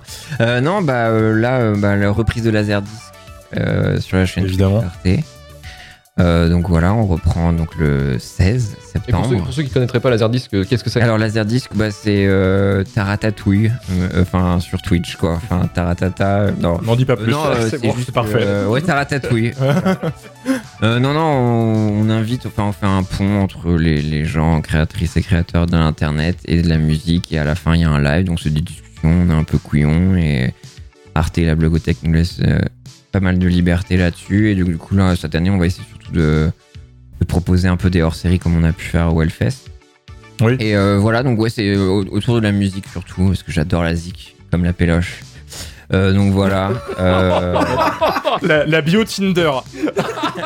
J'adore la péloche. J'adore la pêche, j'en bouffe au petit déj. Je consomme. Euh, non, euh, bah après 301 vues pour l'instant en, en- en suspens. Après, ouais, j'ai j'ai d'autres euh, projets secrets, on va dire. Et sinon, bah ma chaîne Twitch Pierre Lapin, où en ce moment je regarde les mystères de l'amour. Oh putain. Euh, J'en j'en profite tant que Jean-Luc Azoulay m'a m'a pas strike. Euh, mais voilà, donc euh, voilà, je, voilà, sur le Twitch, je fais des conneries. euh, Les jeux aussi, je, j'avais- je t'avais vu que tu jouais à. oui, jeux, des puzzles, Cult of the Lamb. Et de euh, l'actu ciné aussi. Actu ciné tous les mercredis aussi, parce que voilà, on adore ça. On fait des lives tous les ans aussi pendant les Oscars, parce que c'est un petit peu, euh, notre Coupe du Monde Ouais, à nous, vrai. avec le grand jeu des pronostics. Donc euh, c'est vrai, là j'ai perdu l'année dernière, euh, hélas. Il y a des gens qui gagnent Mais, au euh, pronostic une année compliquée. Ah oui, oui, bah après, il y a le, le truc, il y a, nous, on a choix du cœur et choix stratégique, Ouais, ouais. enfin, choix académie, tu vois. Donc, euh, si tu perds, t'as au moins le prix Coubertin avec le pigeon argenté. Et Dieu sait que j'en ai eu beaucoup de pigeons qui sont derrière moi, justement, là. Euh, mais voilà. Mais c'est vrai que le cinéma, oui, je, je fais ça. Et donc, oui, j'essaie de faire un petit peu des trucs thématiques aussi sur ma chaîne les matins. Et effectivement, le cinéma et, et tout ça, quoi, pour, euh, pour chier sur Denis Villeneuve et nous. Bien sûr, merci. Donc voilà. Et puis des projets chaîne, secrets, bien sûr. chaîne, bien sûr. La meilleure chaîne, projets la meilleure chaîne secrets. de cinéma finalement top 1. top 1. Top 1 dans le cœur de Marvin, mais un peu moins chez nous finalement. Euh, merci encore Pierre Lapin d'avoir accepté l'invitation de venir. Bah, un grand plaisir. Euh, un grand J'espère que tu as pu parler de péloche et, et de kiffer. je suis Ah, de parler de bonnes péloches comme les films qu'on a eu. Là, je pense que tu as été. moi, je pense que c'était le paradis pour toi. Il n'y a pas d'autre mot. Ah ouais, ouais, bien sûr, j'ai un letterbox et tout, attention. Euh, Là, c'est le niveau au-dessus Ouais, de la cinéphilie. Le, le mec, il Ah peut ouais, te citer c'est tous même les pas films. sans critique, c'est le letterbox. Quoi. D'ailleurs, un mec m'a coterté en disant que mon letterbox c'était une certaine vision de l'enfer. je le salue d'ailleurs. C'est vrai? Qui, qui a fait ça? Qui a fait ça? Je sais Ah non, pas. ah. Un amoureux de Denis Villeneuve et de, de Licorice Pizza, euh, je pense. Ah ouais. Ah, ça doit être moi alors, je pense. Vu qu'il aime les films sur la société et les films pédophiles. Ouais, bah écoute, euh, ouais. Waouh. le raccourci, Escalade. le raccourci, c'est quand même assez vénère. Moi, je bah pense oui. pas prendre pour Audacieux. mot, pour mot ce qu'a dit Marvin. C'est quand même assez, euh, assez, assez, assez dégueulasse. Donc, on peut te retrouver sur Laserdisc ou euh, 300 vues quand ça reviendra. Voilà, ou ma chaîne perso perso euh, Twitch. sur Twitch. Euh, merci Marvin, merci Karim et merci à mon préf euh, Romain pour la gestion du stream. Un plaisir. Pour la gestion du stream, un pour la gestion de la com, pour la gestion. Mais- du merci à toi. Merci à toi. Merci Bah à toi. ouais. Aussi. Ouais. Ouais, c'est vrai, que, c'est vrai que Pierre Lapin, est-ce que t'es content d'avoir cette affiche un peu cursed, peut-être d'avoir ta photo et d'avoir trois posters de films Ah ouais, un non. peu horribles On s'est dit, en sortant du truc, on s'est dit, c'est quand même Ouais. sacrément cursed. Est-ce qu'il va assumer ça. ça. tu vois Désolé, mec. C'est- moi qui l'ai fait et en le faisant, je rigolais. Je vais pas te mentir. Très flatté d'être devant ces gros monuments. Mm. Et voilà. T'auras ton souvenir, je pense. Genre Pierre Lapin. Société, Requiem for a Dream, Joker. C'est génial. Quoi. Mec, on te l'imprime, on te l'imprime. On te l'offre dès qu'on te croise Euh, un jour. euh, Avec grand plaisir quand je passerai sur en tout ça marche, pas de soucis. Et- Avec plaisir. Avec grand plaisir.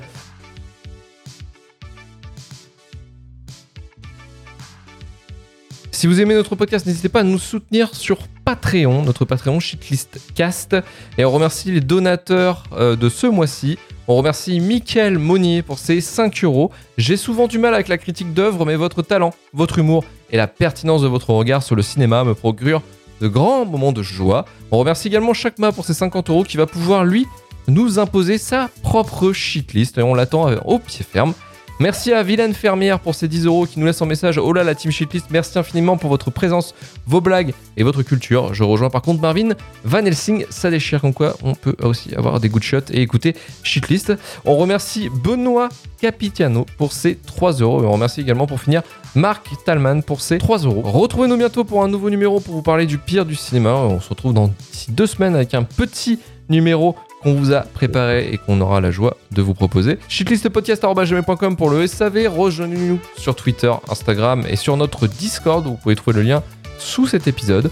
Notre chaîne Twitch pour euh, rattraper le live ou voir les lives en direct. N'hésitez pas à vous abonner. Et on a également la VOD du live qui est disponible tout le temps sur notre chaîne YouTube Shitlist. 5 étoiles sur Apple Podcasts, Podcast Addict ou Spotify ou même n'importe quelle application de podcast. Retourvoitureflux.com pour retrouver tous les épisodes de Shitlist, Rewan et le début de la fin. Voilà, partagez un maximum le podcast si cela vous a plu. On se dit à bientôt. Merci à vous. Ciao ciao. Ciao Au revoir.